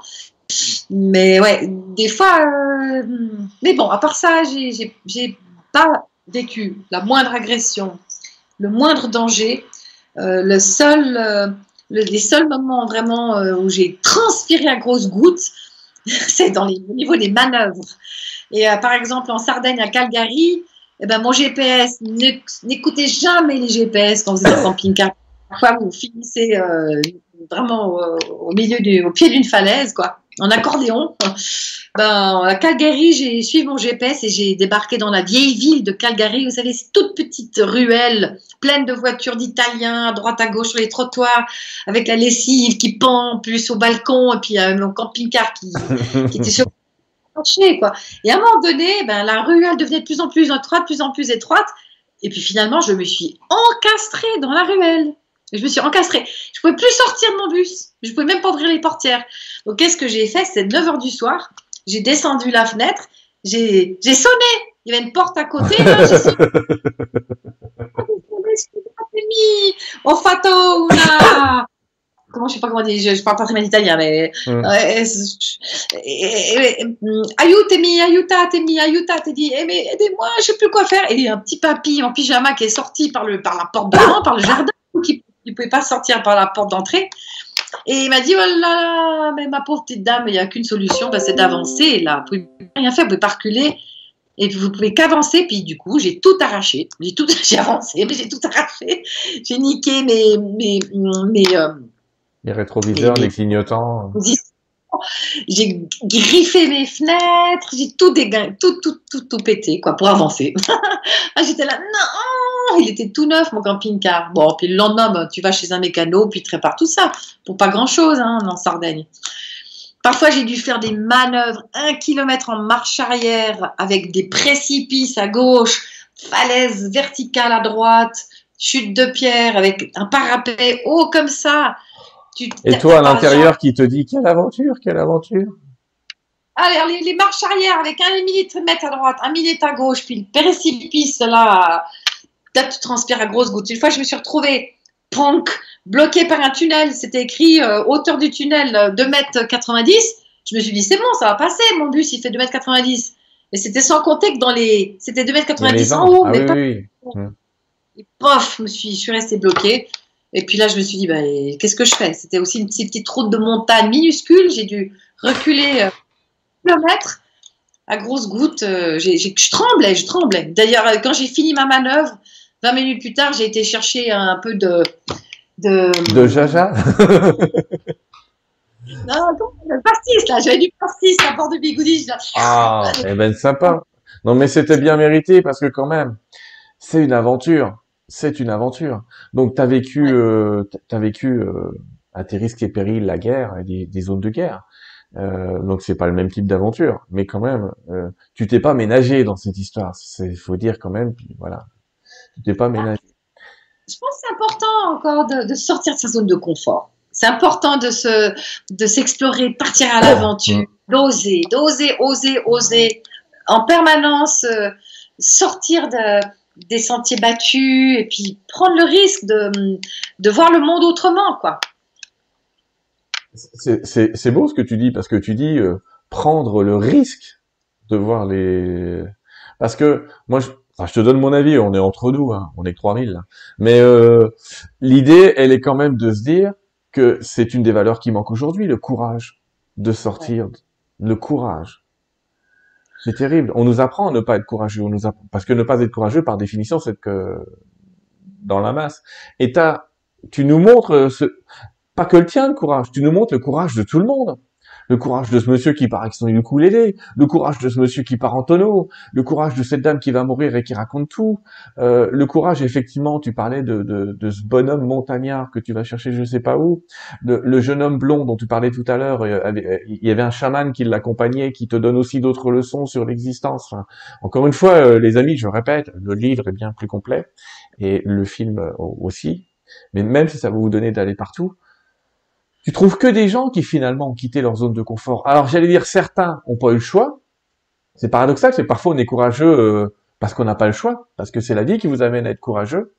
Et puis tu vois, tu t'es tu, t'es une adepte du courage volontaire en fait. Soyez courageux volontairement, attendez pas que ce soit la vie qui vous dise d'être courageux. Tu trouves pas qu'il y a un peu de ça là-dedans? Complètement. Ça, vraiment, merci Sylvain. Je pense que le courage et l'audace, c'est, euh, pour moi une des plus grandes valeurs euh, qui soit. Parce que euh, c'est, en, osant risque pour se vivre vraiment, pour rencontrer son, son, sa joie. Ça doit passer nécessairement par des remises en question, sortir de sa routine, prendre des chemins de traverse. Euh, euh, moi, j'étais, j'ai, déjà, été mariée à un Égyptien euh, en, premier mariage, et, évidemment, ça n'a pas plu à la famille, hein, parce que je suis issue d'une famille assez conventionnelle. Mais ma foi, tant pis, quand on aime, quand on aime, on ne, calcule pas, on ne réfléchit pas, on, sait qu'il faut suivre ce, fil de, l'amour par-dessus tout. Et la vie est trop courte pour faire des. pour se. comment dire Pour se, pour se censurer, pour se, pour renier. Je crois que euh, le bonheur, disait Thomas d'Azembourg, n'est pas nécessairement confortable. Et ça, vraiment. Je me suis rendu compte que moi, je suis quelqu'un aujourd'hui, je pense, de profondément heureuse malgré des épreuves, malgré des écueils, malgré des déceptions, euh, tout le monde, hein, j'ai eu des grands moments de chagrin aussi, mais mon Dieu, combien la récompense euh, est mille fois supérieure que l'épreuve ou euh, cette zone de turbulence que j'ai dû euh, traverser, ça vaut vraiment la, satisfaction d'être de, chausser les, les, bonnes chaussures avec lesquelles on est venu sur Terre, d'oser enfiler ses bottes de sept lieux pour euh, se, se, vivre, s'explorer, se déployer, se dépasser, mais ça vaut toutes les, les, les sofas devant la télévision du monde. Malheureusement, on, on est pris aujourd'hui euh, dans la posture de la patate de sofa, on, on, on, est dans, on est dans des vies assez ronronnantes euh, par rapport à une société ultra sécurisée. Euh, on nous protège euh, depuis la tendre enfance ben, jusqu'à l'âge adulte. On nous protège et on oh combien on le voit aujourd'hui. On veut nous protéger, on veut tellement nous protéger ben, qu'on nous, on nous empêche de vivre finalement. Et en nous empêchant de vivre, eh ben, on nous fait mourir, on nous tue avant, avant la mort. Quoi. Et c'est ce que c'est ce que je disais en, début de propos. On, meurt avant de mourir. C'est terrible, oui. Je suis d'accord avec toi. Si on parle de, on peut parler un petit peu de, de, de l'actualité du moment et dire que aujourd'hui quelque part on nous demande d'être libre dans la prison où on nous a mis. C'est particulier, c'est-à-dire vous êtes libre mais vous dépassez pas les limites. C'est pas de la liberté, toi, tu as dépassé tes limites dans le sens où tu te dis, euh, moi j'ai des gens qui m'ont écrit euh, quand j'ai dit que je faisais une émission avec toi, je dis mais ouais, une femme qui va au bout du monde, elle va se faire violer. Enfin, on a entendu, t'as dû entendre un tas de trucs toi aussi avant de partir en disant mais Isabelle, t'es folle ou quoi? Prends une arme. Je précise que t'avais pas d'arme dans le, t'avais un petit couteau qui traînait, mais euh... et, et, tu pars quand même et tu te, et, en fait. Il y a quelque chose qu'on nous fait oublier, c'est la bienveillance. Les gens fondamentalement sont d'aspiration gentille. Il y a des méchants, ça existe. On peut pas, on va pas les nier. Mais tu as été aidé. À chaque fois que tu as demandé gentiment, à chaque fois que tu as souri, dis-moi, je t'écoute. Ouais. Ça, j'aimerais dire deux choses euh, qui, me, qui me traversent l'esprit. D'abord, la première chose, c'est que personne n'a décidé pour vous de ce que c'est que la liberté. Personne n'a décidé pour nous. Hmm. La liberté, c'est ça. La santé, c'est ça.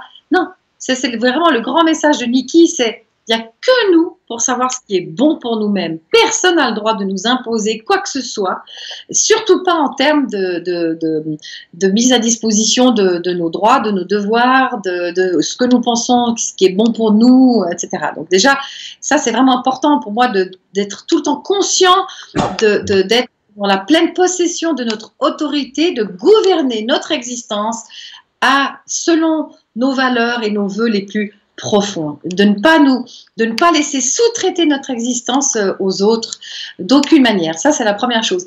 Puis la deuxième chose, vraiment, alors je dois reconnaître, euh, le, le, le, sourire, c'est le plus, le plus grand passeport euh, sanitaire du monde. quoi. C'est le, le passe-partout, c'est le sésame universel. Le sourire ouvre toutes les portes. Euh, on neutralise euh, évidemment la, moindre tension ou la moindre tentative de, provocation. Ça y est, elle est neutralisée avec un sourire. Toute ma vie, c'est vrai que j'ai plutôt, je suis partie du principe que je faisais confiance aux gens et que c'est à eux de me prouver qu'ils sont pas dignes de ma confiance. Et en étant dans cette dans cet état d'ouverture et de confiance, quelque part l'autre le sent énergétiquement et du coup il va tout vous donner. Alors que si on est dans une forme de parano, dans une méfiance, en se disant bon ben il n'a qu'à me prouver qu'il est digne de ma confiance, mais je pars du principe qu'il y a peut-être une menace, ben, c'est clair qu'on va plutôt attirer dans notre réalité ben, des gens qui vont justifier l'objet de, votre peur ou de votre méfiance. Donc je pense que la confiance, mais attention, hein, je ne parle pas de, naïveté euh, angélique, euh, aveuglante aussi, ça je ne parle pas de ça mais je parle d'une confiance euh, perspicace, clairvoyante. Je pense que c'est important d'être dans une confiance permanente, mais évidemment, bien sûr, avec le bon sens, euh, une forme d'acuité de, de, de, pour mesurer si la situation est, dangereuse ou pas. Mais je sais pas, je, je, un peu de bienveillance et pas de préjugés quelque part. Ouais, ouais pour, vraiment, pour avoir aussi, euh, comment dire, visité des, prisons et des prisonniers de guerre, je me suis rendu compte que quand on négociait avec euh, certains gardiens de prison euh, qui étaient souvent des bourreaux hein, et des tortionnaires, que si on entre en, négociation avec ces gens-là pour obtenir des droits pour les prisonniers avec à l'esprit une pensée jugeante et dégradante pour ces gens-là, tout tortionnaire soit-il, hein, mais si on aborde une discussion en étant dans le mépris de ces gens-là, mm. on ne fait aucun résultat pour les prisonniers. Alors que si on se dit, bon, euh, ce sont des êtres humains euh, comme tout le monde, et si derrière, derrière le, le, tortionnaire, il y a forcément un cœur qui bat, avec une, une, beauté. Quelque part, il doit y avoir une beauté, puisqu'on est tous dépositaires d'une beauté universelle avec laquelle on, est né. Je crois que chaque être humain sur la Terre est dépositaire d'un décret divin, en tout cas moi c'est comme ça que je l'appelle. Et, et, puis derrière, c'est un, un, trésor plus ou moins visible chez les êtres. Euh, il y en a qui, ma, ma foi, l'ont tellement enfui en eux qu'ils ils en sont des tortionnaires. Bref, tout ça pour dire que en étant dans cette, dans cette posture de neutralité énergétique, eh bien, euh, on obtenait des résultats beaucoup plus satisfaisants pour les prisonniers de guerre parce que l'autre en face, quelque part, énergétiquement, je ne sais pas comment l'expliquer, il ne se sent pas jugé. Donc, ça mmh. permet une ouverture. La bienveillance. si, tu, euh, si, tu, me comprends, je te comprends. c'est un peu ça l'idée. Alors, à moindre mesure, on te voit aussi dans, dans, ce documentaire, on te voit discuter avec un homme qui est fantastique, euh, je sais plus comment il s'appelle, mais il va sur un bateau avec un orbe de barbarie et sa trompette, et tous les jours il va répandre un peu de joie sur le canal, comme ça, je trouve ça fantastique, et il te parle de son fils qui fait du hard rock, et toi tu te retrouves en plein milieu d'un concert de hard rock, à finalement t'apercevoir que tous ces gens sont des bons petits nounours qui font semblant d'être des loups, quoi. C'est... Exactement. C'est peut-être une expérience que tu t'es proposée, que tu n'aurais pas spontanément dit, tiens, je vais aller voir un petit concert de hard rock. Ah, c'était du heavy metal, pire, pire. Ah oui, heavy metal. Du heavy. Comment parler avant de cette expérience? Puis je me suis dit, non mais Isabelle, attends, j'aimerais, il faut que tu te débarrasses de tes préjugés par rapport au heavy metal comme euh, ben, des, des, algues à, une hélice de bateau, tu vois. Je me suis dit, non, il faut vraiment que j'aille au moins voir ce que c'est. En tout cas, ce soir-là, c'est vrai que ça hurlait, mais comme des fauves euh, sur scène dans tous les sens. Et puis, ils faisaient des, comment est-ce qu'on appelle ça? Du pogo, c'est du pogo. Voilà, du pogo, voilà. Euh, voilà. C'était les autotamponneuses humaines, quoi. Puis je me suis dit, mais ils sont, ils sont malades, en fait. Mais en fait, ils, ils rigolaient comme des fous. Puis en fait, c'est que des agneaux. Et ils me disaient quelque chose d'intéressant, ces jeunes que j'ai eu à la pause après je leur disais, mais pourquoi vous vous déchaînez, vous tapez comme ça? Ils me disent, on s'amuse, on s'amuse, on fait semblant, on fait semblant de se donner des coups, mais on fait semblant. Parce que c'est notre manière à nous de libérer la violence dans le monde, dans un cadre précis, dans cette salle, sur cette scène. C'est notre manière à nous, dans un cadre défini, de libérer la colère de la collectivité humaine. Waouh Je dis, ben, chapeau, quoi. Et ils ont dit, au lieu d'aller casser la gueule des gens euh, dans la rue, euh, dans les abribus ou d'agresser des, des, passagers, nous, on se défoule, on, fait, on évacue cette colère pour, euh, pour, pour ouvrir des brèches aussi et libérer cette colère dans le collectif. Waouh Je dis, ben, dis donc, chapeau, hein Ouais, il y a des gens qui disent Sylvain connaît le pogo. Sylvain connaît plus de choses que vous l'imaginez. Bon, alors, je vais juste dire, sur ton chemin, tu croises aussi euh, pas mal de... J'ai mis le petit logo de chemin, là, mais pas mal de d'éco-cités, je sais plus, parce que ça change de nom quel que soit le pays, mais des tas de gens qui ont créé des des lieux indépendants où ils font leur propre permaculture, où ils se réunissent entre eux. T'as croisé pas mal de lieux comme ça, certains assez gigantesques comme Damatul, je crois que ça s'appelle comme ça, euh, ces cités où il y a des grottes intérieures, c'est fabuleux, avec des peintures fabuleuses. Tu veux ah, nous parler de ces lieux? Ah oui, oui, David. Alors, Damanour, ça, c'est extraordinaire. Alors, ne me dites pas que c'est une secte. J'ai vérifié. Hein, je vous arrête tout de suite s'il y en a qui. Euh, c'est un, vraiment une histoire incroyable. C'est un, un, un, agent d'assurance italien qui travaille dans un bureau d'assurance et qui s'emmerdait dans, son bureau et qui a eu un rêve, petit garçon qui rêvait de, de, il avait une vision d'une cité idéale, d'une cité parfaite quand il était petit et, euh, bah, grandissant, il en a eu ras-le-bol de travailler dans ce bureau, donc, et il a demandé à des amis à lui s'ils étaient, d'accord de l'aider à construire des temples, des temples pour l'humanité sous terre.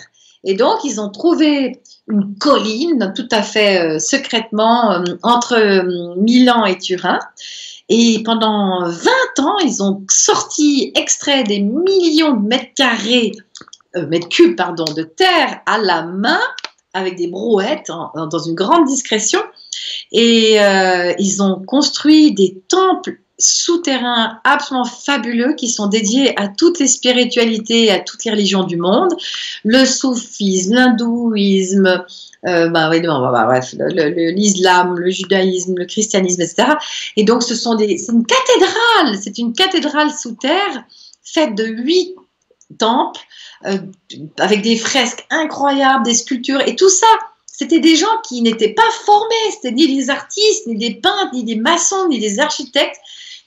Ils ont très clairement dit qu'ils étaient complètement laissés guider par la, par la grâce finalement et l'inspiration et qu'encore une fois, quand on, quand on se vide de sa personnalité et de ses peurs, à ce moment-là, cette intelligence créative peut se mettre en place et ils ont vraiment fait une, ce qu'on appelle aujourd'hui la huitième merveille du monde. Et euh, je vous invite vraiment à aller voir ces temples. Donc c'est une communauté aujourd'hui, mais alors euh, libre, chacun est libre d'y rentrer, d'y sortir. Il y a encore une fois rien de sectaire.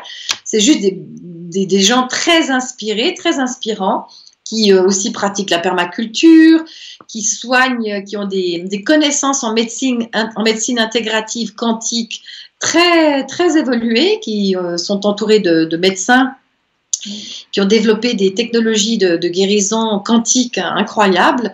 Et on peut y faire des méditations. Enfin, c'est un endroit incroyable. Vraiment, je vous invite à aller regarder le site de Damanour. Et donc, j'en parle dans mon livre. J'ai aussi fait un petit reportage.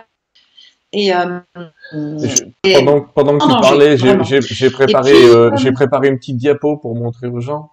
Quand même, si vous voulez ah, jeter un œil, regardez un petit peu le genre de, de fresques qu'on trouve à ah l'intérieur de, d'Amanour, donc ça s'écrit D-A-M-A-N-H-U-R parce qu'on va nous le demander dix fois.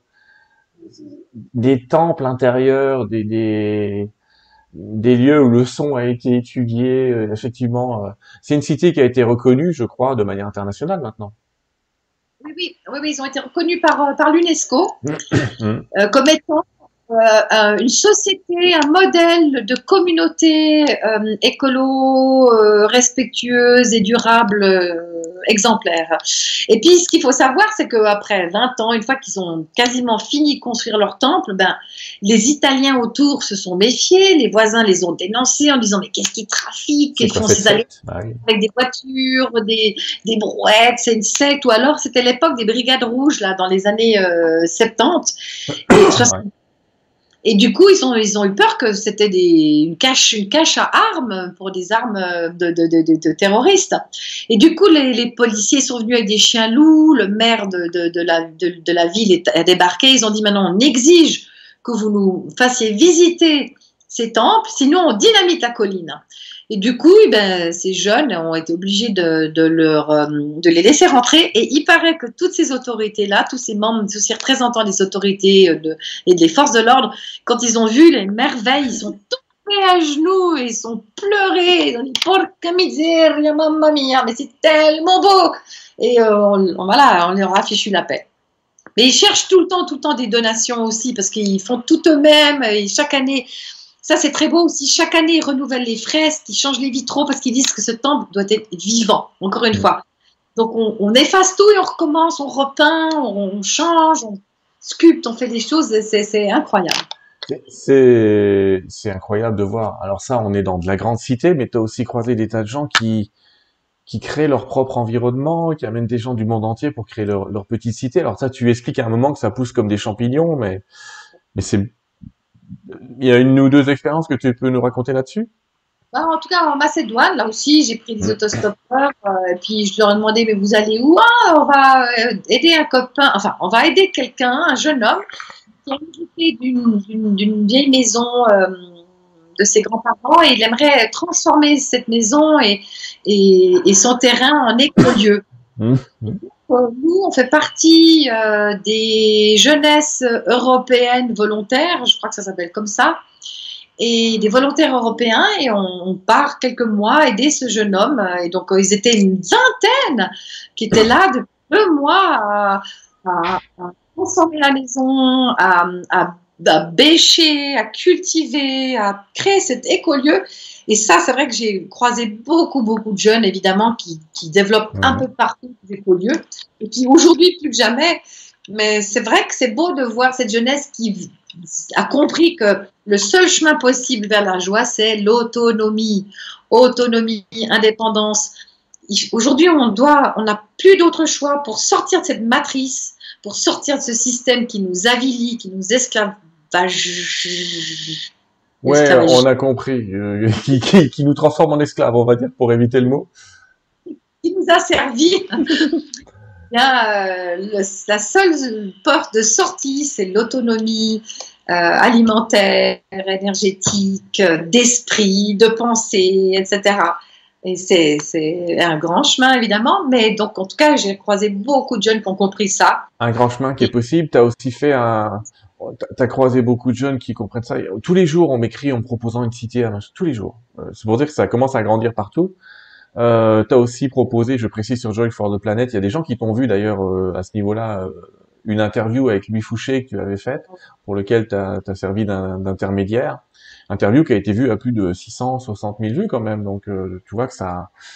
Louis, euh, je lance une invitation à Louis, mais on sera très heureux de l'accueillir sur Terre 2 parce que comme toi, c'est quelqu'un qui a des solutions pour l'avenir et des solutions qui, sont entre le physique et le spirituel parce que la solution, elle est là. Si on enlève la spiritualité des gens, si on enlève leur capacité à connecter l'invisible, le contact humain, c'est quelque chose d'invisible, on va les déshumaniser. En les déshumanisant, on va les asservir. Euh, et toi, tu, tu, proposes tout le temps des solutions comme ça sur ce chemin. J'ai, euh, je suis en train de me demander, euh, j'allais presque dire, on n'a pas fait tout ton voyage, mais qu'est-ce que, qu'est-ce que tu, non, je, je, lisais des questions. En même temps, j'en profite pour dire bonsoir à Geneviève Delpech qui est parmi nous ce soir. Merci de nous faire un petit coucou. C'est gentil d'être avec nous. J'ai envie de dire, qu'est-ce qui dans ce est-ce que tu as eu des frustrations dans ce voyage ou que des joies? Parce que c'est la route de la joie, mais est-ce qu'il y a eu des moments où tu étais une grande frustrée? Pas frustrée, mais triste. Une fois, enfin, une... Évidemment, Niki, c'était parfois très triste de, de, partager sa souffrance, évidemment. Mais sinon, en Roumanie, hmm. avoir traversé la Transylvanie, je suis arrivée dans un, une petite ville assez extraordinaire. Maintenant, j'ai oublié le nom. Avec vraiment des petites maisonnettes de toutes les couleurs. Puis il y avait une fête médiévale fantastique avec des flambeaux. Enfin, moi, j'ai adoré ça. Et puis, j'ai garé mon camping-car pour la nuit euh, au pied d'une église. Et le lendemain matin, ben, je descends les stores, puis je vois une femme SDF euh, qui, euh, était pieds nus, qui était toute recroquevillée sur un banc euh, évidemment, je me suis dit, bah, je vais tout de suite lui offrir un petit café, un, petit croissant. Donc, je suis sortie. Elle parlait un petit peu l'italien, donc on a pu vaguement communiquer. Et euh, bah, je me suis prise d'affection pour cette femme et je l'ai invitée à bord. On a mangé ensemble. Puis elle m'expliquait qu'elle était dans la rue depuis 2-3 deux, ans parce qu'elle hum, avait perdu ses papiers, ses cartes d'identité dans son passeport, et puis qu'elle avait plus, du coup, elle avait perdu son identité, et puis la police n'a jamais voulu l'aider. Et puis, hum, pendant deux jours, on a été voir des associations d'aide pour les femmes, et puis ils avaient vraiment l'air de dire, mais ma petite dame, vous débarquez, mais nous, on a des, milliers de SDF, des femmes partout qui sont dans la détresse. C'est pas parce que vous voulez vous donner bonne conscience que vous allez nous, casser les pieds avec ce cas de plus. Là, on peut rien faire pour elle. Donc, euh, on a été voir la police. Enfin bref, et personne n'a rien pu faire pour elle. Et surtout, c'est elle qui m'a dit, mais Isabelle, ça sert à rien, ça sert à rien, ça sert à rien tout ce que tu fais, ça sert à rien. Puis je lui dis, mais tu peux y arriver, euh, tu as encore une, petite braise à, raviver, là, je la vois ta braise, je, vois ta flamme, je vois qu'il y a encore quelque chose qui peut repartir, là, tu peux, tu peux, il faut, juste que tu reprennes courage, confiance. Elle a dit, mais non, ça sert à rien. Et là, j'ai compris qu'elle avait démissionné. Elle avait démissionné pour elle. Et qu'à un moment donner, ça demande pas mal d'humilité euh, de dire ben il y a des, des, êtres qui ont euh, décidé de, de, sortir, de quitter la partie en fait. Et, et, euh, et je crois que là, on est, on, est vraiment appelé à s'incliner devant le destin de ces gens-là et de se dire bon ben c'est leur destin, je m'incline, ils ont décidé de baisser les bras, ça leur appartient. Et qui sommes-nous pour euh, les forcer à vivre? Ben oui. À un moment donné, il faut trouver ce bon dosage entre aider sans s'imposer ou sans décréter ce qui est bon pour l'autre. Parce que ce qui est bon pour mmh. l'autre, c'est pas forcément ce que nous, on aurait perçu comme étant bon. Mmh. Ça me rappelle une petite anecdote euh, où j'étais au Kosovo, puis j'avais trouvé euh, dans une petite masure abandonnée au fond d'une forêt, là, juste après la guerre du Kosovo, il y avait un jeune homme qui se faisait tabasser tous les jours par sa mère, qui était euh, dérangé. Hein. bah, moi j'essaie de lui retrouver du travail, on a amené la maman dans un centre pour l'hospitaliser, etc. Je me suis dit, chouette, le gars, le gars, il a trouvé du job, il va enfin pouvoir fleurir, il va enfin pouvoir repartir. La maman est prise en charge par, par un centre médical, tout va bien. Un mois plus tard, quand je suis retournée à l'hôpital pour prendre, des nouvelles de la maman, on m'a dit, ah non, mais elle est, partie. J'ai dit, comment ça, elle est partie? Ah ben oui, son fils est venu la chercher. J'ai dit, mais avant ah Ben oui, ils sont rentrés chez eux. Je suis repartie à la maison. J'ai dit, mais qu'est-ce Elle avait recommencé à lui, à lui dévisser la tête. Je lui ai mais, mais qu'est-ce qui s'est passé? Et là, le gars, il m'a regardé et il m'a donné la baffe de ma vie. Il m'a dit, mais, mais qui êtes-vous, vous, pour savoir ce qui est bon pour moi ou pas? Mais qu'est-ce que vous en savez? Si j'ai envie de me faire taper par ma mère, c'est mon problème. J'ai dit, ah pardon, ok, j'ai compris. Pardon, désolée, désolée de vous avoir dérangé. j'ai eu plein d'anecdotes comme ça. Une autre fois, j'ai trouvé des enfants euh, abandonnés dans la forêt aussi. Et ils mangeaient dans la gamelle des chiens. Et je me suis dit, je vais à la maison, je vais leur bon bain, je vais leur servir de petites, bonnes petites saucisses grillées. Enfin bref, puis je vais surtout leur trouver une famille d'adoption parce que le papa était en prison. Et la maman, elle s'était remariée avec euh, un Macédonien. Bref, je place les enfants dans une famille. Et puis, bonne nouvelle, le père sort de prison. Il vient nous voir. Il me dit euh, bah, Mes enfants, je vous les donne. Hein, parce que moi, j'ai pas l'intention de les reprendre. Je dis mais, comment ça? Mais moi, je peux pas les avoir, vos enfants. Ah, je les veux pas. J'ai dit Écoutez, on va vous construire une petite maison. Hein, la, Croix-Rouge suisse euh, se spécialise dans ces petites maisons préfabriquées toutes jolies. On mhm. va vous donner des vêtements à vos enfants puis vous allez repartir. Bon, d'accord. On fait construire la petite maison, on amène des, des valises de vêtements pour les gamins. Rebelote, un mois plus tard, plus de maison, plus de gamins. J'ai dit, mais ils sont passés où? Le papa avait vendu la maison et les gamins étaient partis dans la forêt à manger dans les gamelles. Donc tout ça pour dire que parfois, nous les humanitaires, on est bien, on est drôlement arrogants parce qu'on pense que on veut changer le monde et puis, et puis faire du bien, mais c'est souvent plus pour nous donner bonne conscience, d'une part. Et deuxièmement, souvent en assistant des, des gens qui sont dans la détresse, on ne fait que de les placer plus encore dans notre dépendance matérielle. Et on ne fait que pérenniser leur souffrance en voulant les assister. Et ça, j'ai compris aussi vraiment dans certains cas, il n'y a pas à assister. Parce que quand tu assistes, tu places l'autre, tu l'enchaînes encore plus à toi.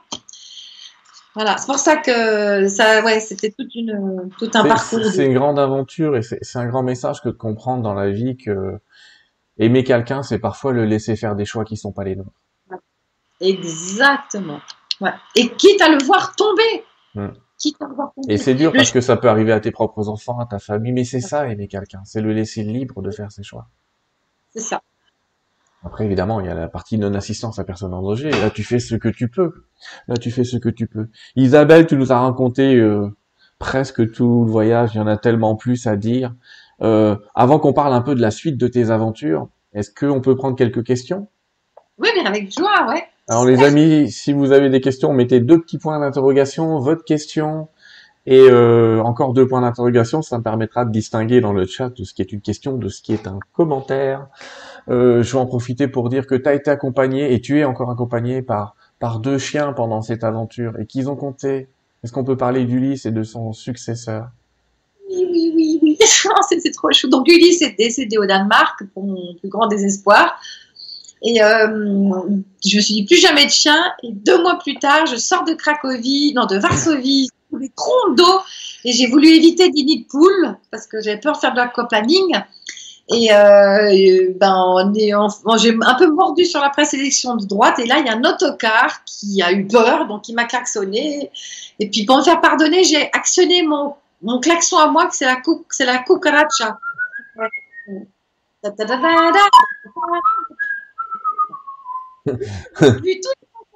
Éclaté de rire en, me doublant. Et puis, deux, moi, je sors de l'autoroute parce qu'avec mon camping-car, je prends jamais l'autoroute, ça m'intéresse pas. Et euh, deux heures plus tard, je m'arrête dans un verger pour boire mon petit café et j'allume mon téléphone. Et je reçois un message Facebook en anglais d'une dame qui me dit oh, J'étais une des passagères du bus qui vous a doublé. J'ai vu sur votre camping-car Joy for the Planet. J'ai été regarder sur Internet ce que vous, ce que vous euh, faisiez. J'ai adoré la démarche. Si vous êtes encore en Pologne, j'aimerais vous inviter à midi à manger chez mes parents. Je, je vais arriver dans, dans, dans deux heures au terminus dans un petit village Hum, qui s'appelle Rosanna. Alors, euh, dites-moi si vous êtes encore là. Alors, j'étais regardé sur Google de nouveau.com où était euh, Rosanna, ce petit village? Et bien, figurez-vous qu'il était à 5, mi- à 5 km de là où j'étais et elle arrivait 5 minutes plus tard. Donc, voilà, j'étais la chercher, la cueillir au terminus. On s'est tombé dans les bras et je me suis dit, aujourd'hui, il va se passer quelque chose d'extraordinaire. Et du coup, bah, je retrouve ses parents dans leur petit cottage. euh, Je m'empiffe de choux farcis et de, et de, et de, gnôle- polonaise. Non, euh, oui, polonaise. Et arrive euh, un petit chien noir et blanc euh, au portail et ils me disent Ah, ce pauvre petit chien, il était abandonné, il vient tout le temps manger du pain et du riz chez nous, c'est quand même malheureux. Et moi j'ai dit Non, non, non, je veux plus de chien, je veux plus de chien. Ulysse était juste trop parfait. Bref, je, je fais mine d'ignorer ce petit chien et puis au moment de repartir, il avait disparu. Donc je me dis ouf, ouf, ouf. Et puis finalement, en enjambant euh, euh, ben, ma petite marche pour euh, en- rentrer dans mon camping-car, ben, le, le petit chien a déboulé à fond la caisse. Il s'est mis à mes pieds, s'est couché à mes pieds. Et j'ai compris. J'ai compris, je l'ai pris dans mes bras et je l'ai emmené à bord de Bigoudi. Et c'est devenu Lovski. Eh ben, je vais vous le présenter, il est là. Viens dire bonjour à la caméra. Voilà Lovski. Il est juste. Pardon. Excusez-moi les amis pour Matou, hein, j'ai un, un petit peu d'asthme aujourd'hui, je sais que c'est chiant à écouter, mais euh, en tout cas il est juste adorable ce chien parce que tu vois, il était Ouais. au bon moment, au bon endroit et et je pense qu'il était, il était dur- d'une grande reconnaissance, comme le sont souvent les animaux d'ailleurs par rapport aux humains. Très reconnaissant. Merci de nous l'avoir présenté. On va prendre quelques questions. Alors il y a des questions auxquelles tu peux pas forcément répondre, mais euh, on te demande déjà, est-ce qu'une, c'est Françoise qui nous demande, est-ce qu'une nouvelle expédition de la route de la joie est prévue? Et, et on va voir que Alors, l'année dernière, j'ai fait le tour de Suisse euh, parce que je voulais pas sortir des frontières parce que, que vous le sachiez, je ne suis pas pour le vaccin ni pour les tests. Donc, j'essaie de, je suis vraiment une irréductible rebelle de ce point de vue-là. moi aussi. Euh, mais je me suis dit effectivement, le prochain, la prochaine euh, aventure, ben, c'était un tour du monde, mais j'attends, j'attends que toute cette, que toute euh, mascarade se, se, comment dire, se, se révèle au, oui, je pense que c'est ça. On est, on est au niveau de révélation. Tu sais que révélation, ça s'appelle apocalypse dans certaines euh, Ouais. langues. Euh, même Ouais, en attendant, en attendant, tu proposes quand même des rendez-vous si tu veux qu'on en parle. Alors oui, oui, alors volontiers. Alors justement, comme je peux plus prendre la route pour l'instant, puis j'assume complètement mes choix, j'ai aussi refusé des projections de mon film dans des espaces publics qui imposent le certificat Covid. euh, et je me suis dit, bon, plutôt que de, de maudire l'obscurité, j'aimerais allumer des chandelles, ou en tout cas allumer une chandelle, et euh, me réinventer de nouveau. Donc, qu'est-ce que je vais faire? Parce que j'étais aussi très en empathie avec toutes les personnes qui sont exclues aujourd'hui, euh, comme vous le savez aussi bien, enfin, un peu partout, quoi. Et je vois beaucoup de souffrance à cause de ça, des gens qui, simplement parce qu'ils veulent être fidèles à leurs valeurs et dans le respect de l'intégrité de leur corps, ben, se voient licenciés, perdent leur travail, euh, et ça engendre beaucoup, beaucoup de détresse. Et je me suis dit, non, mais j'ai vraiment envie aujourd'hui de créer des événements, des rendez-vous euh, à l'attention de toutes ces personnes qui sont discriminées et sanctionnées. Et j'ai appelé ça les rendez-vous éphémères de le Planète. Et il s'agit en fait euh, ben, de, de, de, de, soirées, de réunions euh, insolites, extraordinaires chez les particuliers. Et donc, euh, ben, pour l'instant, c'est surtout en Suisse, mais j'ai bien l'intention de les développer après en France. Puis je demande pas mieux qu'en France, ben, on, s'inspire peut-être de ce concept pour faire la même chose. Donc, je demande à des particuliers de nous mettre, de nous prêter un salon, euh, une cabane dans la forêt, un gîte de montagne, une grange pour euh, faire une fête, célébrer la vie, faire venir des artistes qui sont discriminés, euh, des conférenciers, Mm. euh, sans passe sanitaire. Et, et- et moi aussi, ben, il m'arrive souvent de projeter mon film, de donner des conférences. Et du coup, Sylvain, c'est juste extraordinaire ben, parce que ça attire des gens incroyable, quoi. donc c'est un succès avec qui dépasse toutes mes attentes. Moi, tous les rendez-vous, là, j'en ai organisé une vingtaine d'ici la fin de l'année, ils sont tous complets. Alors évidemment que ça va jusqu'à 30, pas plus, parce qu'en tout cas en Suisse, en privé, on ne peut pas dépasser 30. Donc pour l'instant, on est déjà 30. Alors à l'extérieur, c'est 50 personnes.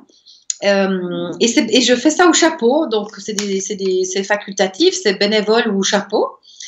Et euh, buffet canadien, on se, retrouve dans, ben euh, dans une ambiance où chacun est, dans, sa sincérité, dans son authenticité, dans de la bienveillance. On sait qu'on va pas se faire euh, engueuler ou juger parce que euh, on a une autre lecture de ce qui se passe aujourd'hui.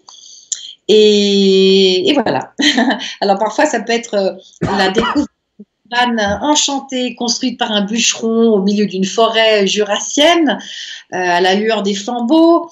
Euh, là, samedi soir, j'organise un bal folk, donc euh, un bal de, de, de, danse euh, traditionnelle euh, celtique et bretonne, qui, qui les gens se précipitent parce qu'on a tellement besoin de ce contact humain. De... Moi, j'ai envie de, de, de recréer un tendresse quoi, un rapprochement physique entre, entre les humains, parce que mais c'est ça qui fait de nous des grands hommes et des grandes femmes, c'est notre humanité.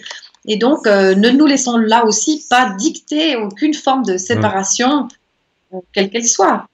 C'est génial parce que tu as, décidé d'être libre.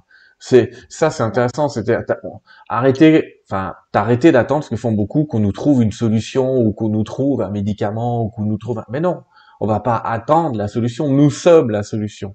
Donc on commence par créer ce nouveau monde et à la fin on va être tellement dans ce nouveau monde qu'on pourra pas l'enlever.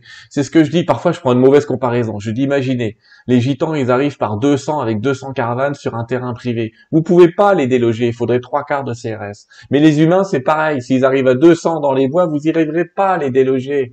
Enfin, ce que j'essaie de dire c'est on peut créer un nouveau monde, on peut créer un nouvel espace. Ce qui est intéressant, alors tu sais que ce modèle de, de petite réunion en France, on a Ingrid Courrèges qui est une chanteuse euh, qui fait ça aussi, qui propose aux gens de venir chanter chez eux, etc.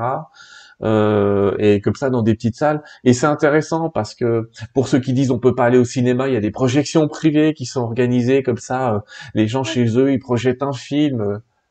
C'est des petites bulles de vivant, c'est des bah petites c'est des petits conciliabules de vivants, de joyeux, euh, qui décident, ben, ma foi, on se faufile entre les mailles du filet, on fait rien d'illégal, mais on essaie de se réinventer, on euh, et de se rassembler pour, euh, rester vivant, quoi, et que personne encore nous, nous impose quoi que ce soit qui va contre notre vie, contre nos valeurs. On est les seuls euh, comment dire, euh, propriétaire et dépositaire de, de, ce, de, ce, de, ce, de, ce, temple dans, notre corps et personne n'a le droit d'en disposer. Je pense que euh, après ça, je ne sais pas si tu veux parler de, du sujet chaud bouillant. Tu, peux en tu peux en parler si tu on, on peut en parler, euh, c'est-à-dire oui, oui, pourquoi pas en parler maintenant. De toute façon, il n'y a pas de question directe, mais moi je te la pose directement. C'est comment tu vis ça toi? Je vais, je vais, euh, vais peut-être pas utiliser le mot. Euh, on va parler de. Je vais reprendre le terme d'un de mes amis euh, écrivains et auteurs euh, qui s'appelle Sobodan Despot et qui parle de résinage. Donc je vais reprendre ce terme-là. Mais pour moi, c'est très simple en fait. Bah déjà, d'un point de vue purement factuel, on sait très bien que tous les raisins verront leur phase 3 achevé seulement fin 2022, et ça, vous pouvez le lire très clairement sur les petites fioles euh, des... 22, voire 23 pour certains, oui. Hein mm. Donc, par principe, je refuse que l'humain soit pris pour cobaye euh, dans des essais euh, scientifiques et médicaux. Donc ça, c'est juste incroyable, premièrement. Deuxièmement, euh, euh, toute pandémie, on le sait, a, une fin euh, naturelle au bout de deux ans. si on laisse ben, faire le système immunitaire qui a fait ses preuves quand même depuis l'apparition de l'humanité sur la Terre, et là aussi faire confiance à cette intelligence de vie qui régule par elle-même ben, les mouvements de la vie, de la mort, des naissances, etc. Et accepter aussi la mort et la maladie finalement comme la chose la plus banale qui soit. Et, et pourquoi est-ce que tout d'un coup euh, on ferait une omerta sur la mort et la mort deviendrait un tabou? Enfin voilà, c'est juste euh, incroyable. En plus, euh, bah, il faut savoir que la, grippe espagnole, elle, a disparu sans, sans et puis, puis aussi, d'un point de vue purement éthique, je ne peux pas accepter le fait que on prive les enfants hospitalisés ou les personnes dans des EMS ou dans des foyers pour personnes âgées, on prive tous ces gens-là de visite, de la visite de leurs parents, de la visite de, leur, de leurs enfants, parce que, parce que le certificat Covid oblige. C'est juste hallucinant de, de, de voir qu'on coupe l'humanité de, de, son humanité, ce qui fait de nous des, des les, héros de cette existence terrestre. Et, la vie est un tel cadeau, est un tel miracle, encore une fois, que personne n'a le droit de nous, euh, de nous détourner de notre légende à la fois personnelle mais aussi collective. Alors voilà la raison pour laquelle, euh, et puis je suis quelqu'un qui, aime profondément euh, la vie et les humains, toute race, religion confondue, et je ne peux pas tolérer qu'on discrimine des gens parce qu'ils sont dans le respect de, leur, intégrité corporelle, qu'ils ont aussi des connaissances pour se soigner de manière alternative, euh, avec des médecines naturelles qui ont aussi largement fait leur preuve. Euh, donc, euh, on ne peut pas jeter à l'eau comme ça par un seul moyen, soi-disant, de nous protéger des millénaires d'expérience, de, de, savoir-faire, de, médecine chinoise, de, enfin bref, quoi. C'est que du bon sens et, du respect, de l'amour de, soi et des autres. En tout cas, pour moi, c'est que je me positionne très clairement et que je fais ce choix pour la vie et pour le respect du corps, de, de, cette création qui est juste parfaite, de ce, corps humain qui est parfait, et, euh, et, faire confiance, quoi, que les choses vont, se comment dire, se, rééquilibrer euh, naturellement je, suis moins optimiste que toi. Ce que je veux dire, c'est je suis d'accord avec tout ce que tu as dit. On va laisser chacun son opinion. De toute façon, comme on a dit tout à l'heure, comme on vous aime, on vous laisse prendre les choix que vous voulez. Euh, moi, ce qui, ce qui m'inquiète dans la période du moment, c'est je pense qu'on enlève 1% de liberté aux gens par semaine et que comme ça, euh, on s'en aperçoit pas et qu'on sait que dans le monde entier, à chaque fois qu'on a pris des mesures temporaires, si on commencer à calculer les mesures temporaires qui sont devenues définitives. Tu sais, moi j'ai trouvé ça terrible de regarder des films des années 80 et de me dire qu'on était libre dans les années 80. Ça me pose des vraies questions. De regarder un Louis de Funès et de me dire, ah oui, putain, à l'époque, on pouvait faire ça, on avait le droit de faire ça, on pouvait faire ça, on nous posait pas tant de machin. Voilà. Et, et c'est vrai qu'on va revenir à ça parce que les gens qui créent des écocités, c'est pour se sentir libre à l'intérieur de cette écocité. Alors, il faut un minimum de réglementation parce que sinon on part en sucette. Mais réglement, j'allais dire, c'est pas de la réglementation, c'est du bon sens. C'est juste du bon sens qui devrait nous régir. C'est euh, dire à quelqu'un faut pas tuer ton prochain. Excusez-moi, mais c'est juste du bon sens. On, ne tue pas son prochain. Et euh, ça posera même la question pour les animaux, hein, pour être sérieux. Mais en tout cas, euh, en, tout cas, l'idée c'est revenir à une humanité consciente, c'est être conscient de son humanité. Faut le mettre un peu à l'envers et de se dire qu'est-ce, en quoi on est en train de me transformer là en quoi moi j'ai jamais vu euh, voilà j'ai encore pas vu passer un pigeon avec un pass sanitaire. Euh, donc ça me pose deux trois questions. Comment ils font? Ils doivent être malades matin midi et soir. Je dis ça parce qu'il y a eu quelques études qui ont montré que les pigeons pouvaient contracter cette maladie. Évidemment c'est passé sous silence mais euh, certains animaux peuvent contracter cette maladie. On le sait euh, pour l'hermine et d'autres trucs comme ça enfin peu importe. Toujours est-il chacun va choisir va faire ses choix.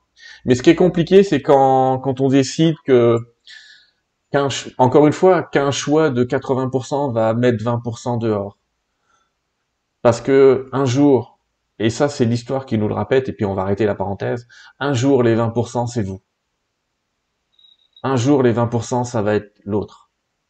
Et on va pas dire oui mais c'est pas pour 10% de gens qui font ceci, mais un jour les 10% c'est vous. Et euh, faut, faut se souvenir de ça. Enfin, voilà, on va arrêter la parenthèse je vais recevoir mes petits mails disant que je suis un facho, machin intégriste comme d'habitude, j'ai l'habitude. Je suis pas inquiet. Je veux juste dire que voilà, une humanité consciente, c'est une humanité qui qui laisse la liberté. Puis surtout, c'est une humanité qui fait confiance à son corps et pas que à la science, parce que à un moment, euh, voilà. Bon. C'est heureusement qu'il y a la science, mais tu sais, je vais reprendre la phrase hein, science sans conscience n'est que ruine de l'âme. Il faut se rappeler ça, et ça a été un peu oublié. Une question qu'on nous a posée pour revenir un peu au sujet, c'est c'est quoi ton modèle économique, chère Isabelle, pour faire tout ce voyage? Euh, Alors, donc il y avait un peu de financement participatif, mais ça c'était donc euh, surtout pour financer les coups de pouce que j'ai donnés en chemin. Euh, sinon, j'avais des mandats journalistiques en parallèle que j'ai réalisés par-ci par-là, mais en vie très simplement en camping-car. Hein. Euh, franchement, moi je dis qu'avec 100 euh, euros par semaine, euh, on, peut, on, peut, on peut déjà manger modestement, mais on peut manger et, ça comprend l'essence. quoi. Donc je dirais qu'avec un budget de, entre 400, 400 et, 500 euros par mois, on, on peut, on peut s'en tirer. Et puis, surtout qu'en achetant des, produits du marché, bah, c'est évidemment beaucoup moins cher et, puis on, devient beaucoup plus modeste, on devient plus simple, on se passe de beaucoup de besoins, on n'a plus besoin de rien. franchement, une perte de on se contente de peu et euh, le monde est à nous parce qu'on sort du bus et puis il y a la nature, il y a des, des rencontres extraordinaires. On est, c'est vrai qu'on est souvent invité à manger aussi. Les gens sont très généreux. Donc euh, voilà, mon modèle économique, c'est, je dirais de nouveau, ben, d'être le plus généreux possible et, soi-même. Moi, j'ai invité beaucoup, beaucoup de monde à bord. Parce que quand on est généreux, ben franchement, on reçoit au centuple. Hein. On est, on est, c'est, évident. C'est vraiment pour moi une des lois de la vie. C'est quand on donne, on reçoit euh, dix fois plus. Hein. C'est ça le modèle économique, c'est donner donner. Bon, je vais quand même indiquer ça. Mes amis, je vous rappelle que quand même Isabelle a un site qui s'appelle Joy Force the Planet, que sur Joy sur euh, Force the Planet, il y a quand même une partie qui est marquée soutenir Joy Force the Planet et que vous pouvez vous aussi participer à cette aventure parce que n'oubliez pas qu'Isabelle, tous ces reportages aussi que tu fais, euh, tu les partages gratuitement euh, sur sur euh, sur sur ta chaîne YouTube et que ces petites capsules de lumière qu'on reçoit de temps en temps, ça peut être bien d'y participer aussi, comme vous pouvez les amis, mais ça peut être bien d'y participer. Donc il y a ce site quand même qui s'appelle Joy for the Planet, faut qu'on en parle quand même un petit peu. Euh, t'as quand même euh, le site avait changé de nom, je crois qu'il s'appelait pas comme ça avant. Pour appeler Joy for the Planet, il y a le site et puis il y a le, mur Instagram, Facebook. Euh, YouTube, la chaîne YouTube. Ouais, ouais, il y, a beaucoup de choses. Je vous invite vraiment c'est là-dedans que vous allez pouvoir contacter Isabelle, parce qu'on me pose déjà comment je peux la contacter, comment je peux la faire venir chez moi, est-ce qu'elle va venir chez moi demain matin? Euh, J'ai envie de dire que tu es, preneuse de ce genre d'initiative, mais que tu vas attendre effectivement, comme tu l'as dit tout à l'heure, que tout soit ouvert. Et, parce que là, on nous demande est-ce que tu vas passer dans les Hautes-Alpes, en Isère? Je suppose que plein de gens vont m'écrire en disant Sylvain, comment je peux la contacter pour qu'elle vienne chez moi en Bretagne? J'ai passé par les petites frontières.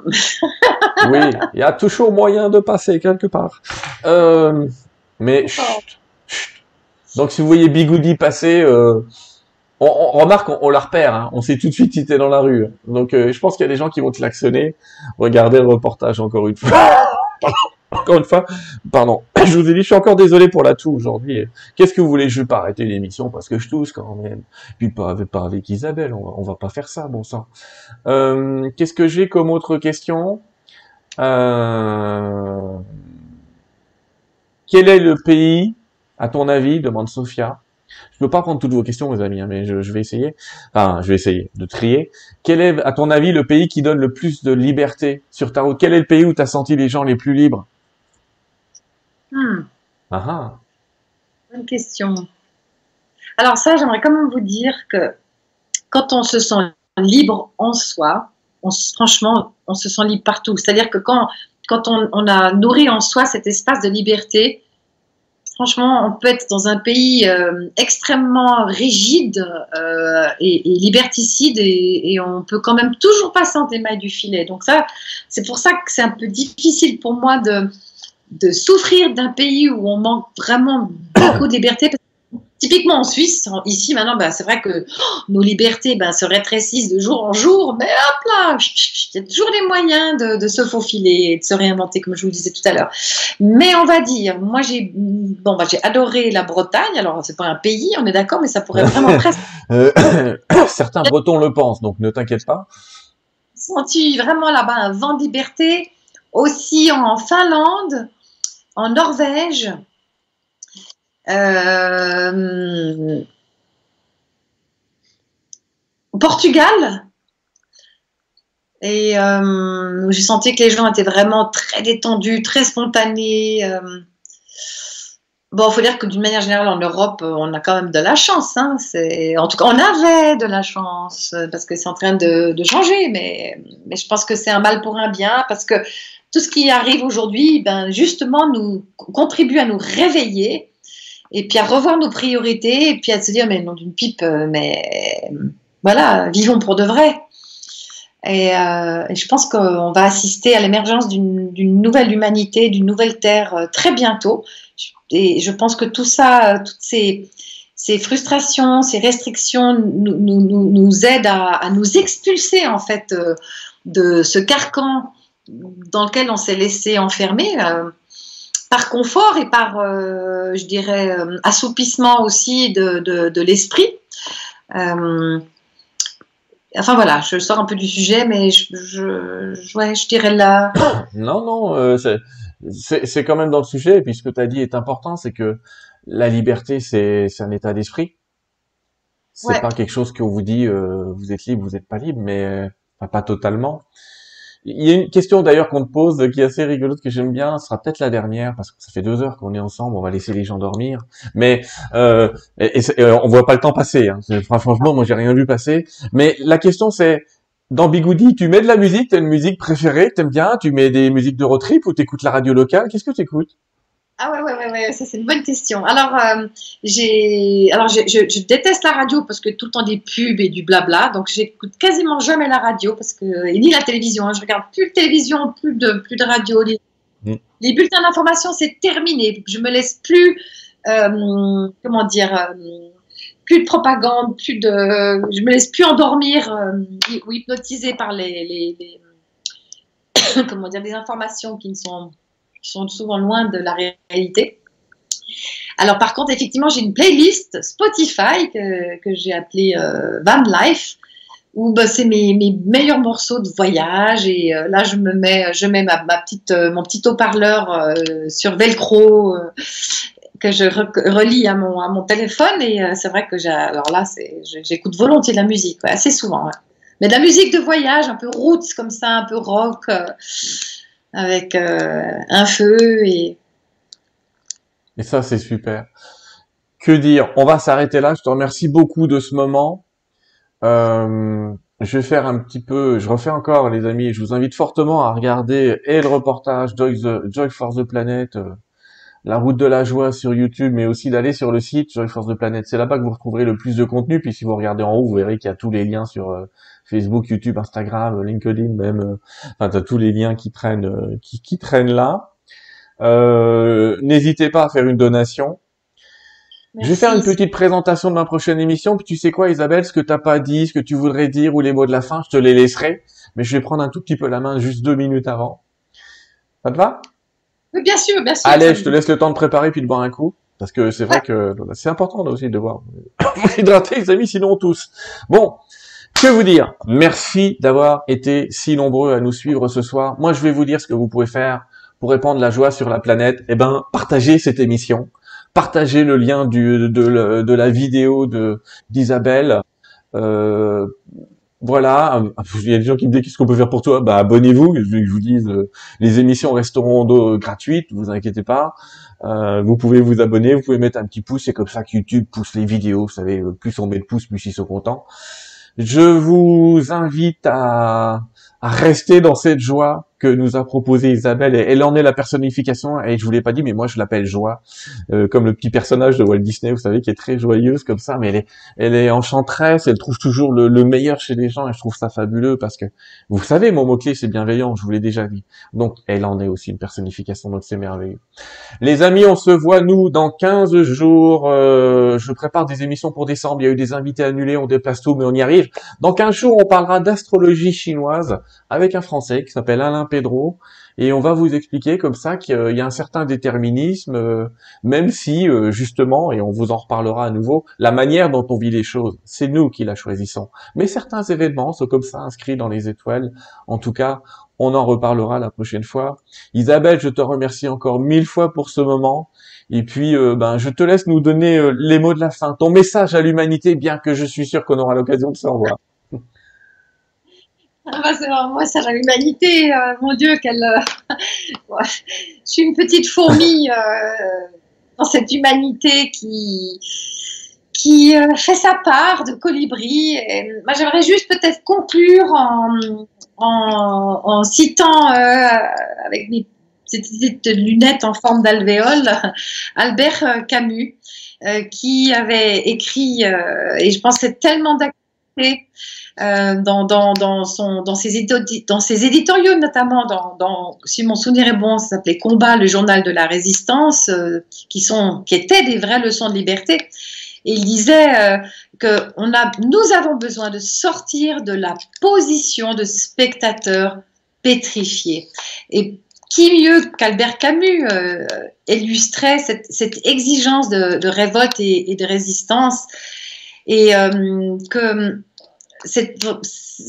d'être sur ce chemin de la joie, pour moi, c'est une manière de résister à une forme d'asservissement de, la pensée et de, nos mouvements et de nos, et, nos, et de nos choix de vie, euh, mais pas par la violence. Euh, c'est une résistance douce en fait, c'est une résistance pas par la confrontation, c'est une résistance non pas par la confrontation, mais par euh, la pleine expression de la plus haute version de, de nous-mêmes et de ce qui nous fait vibrer dans cette existence. Voilà. Merci Sylvain. Merci à toi et à bientôt les amis. Je me réjouis de, de vous lire.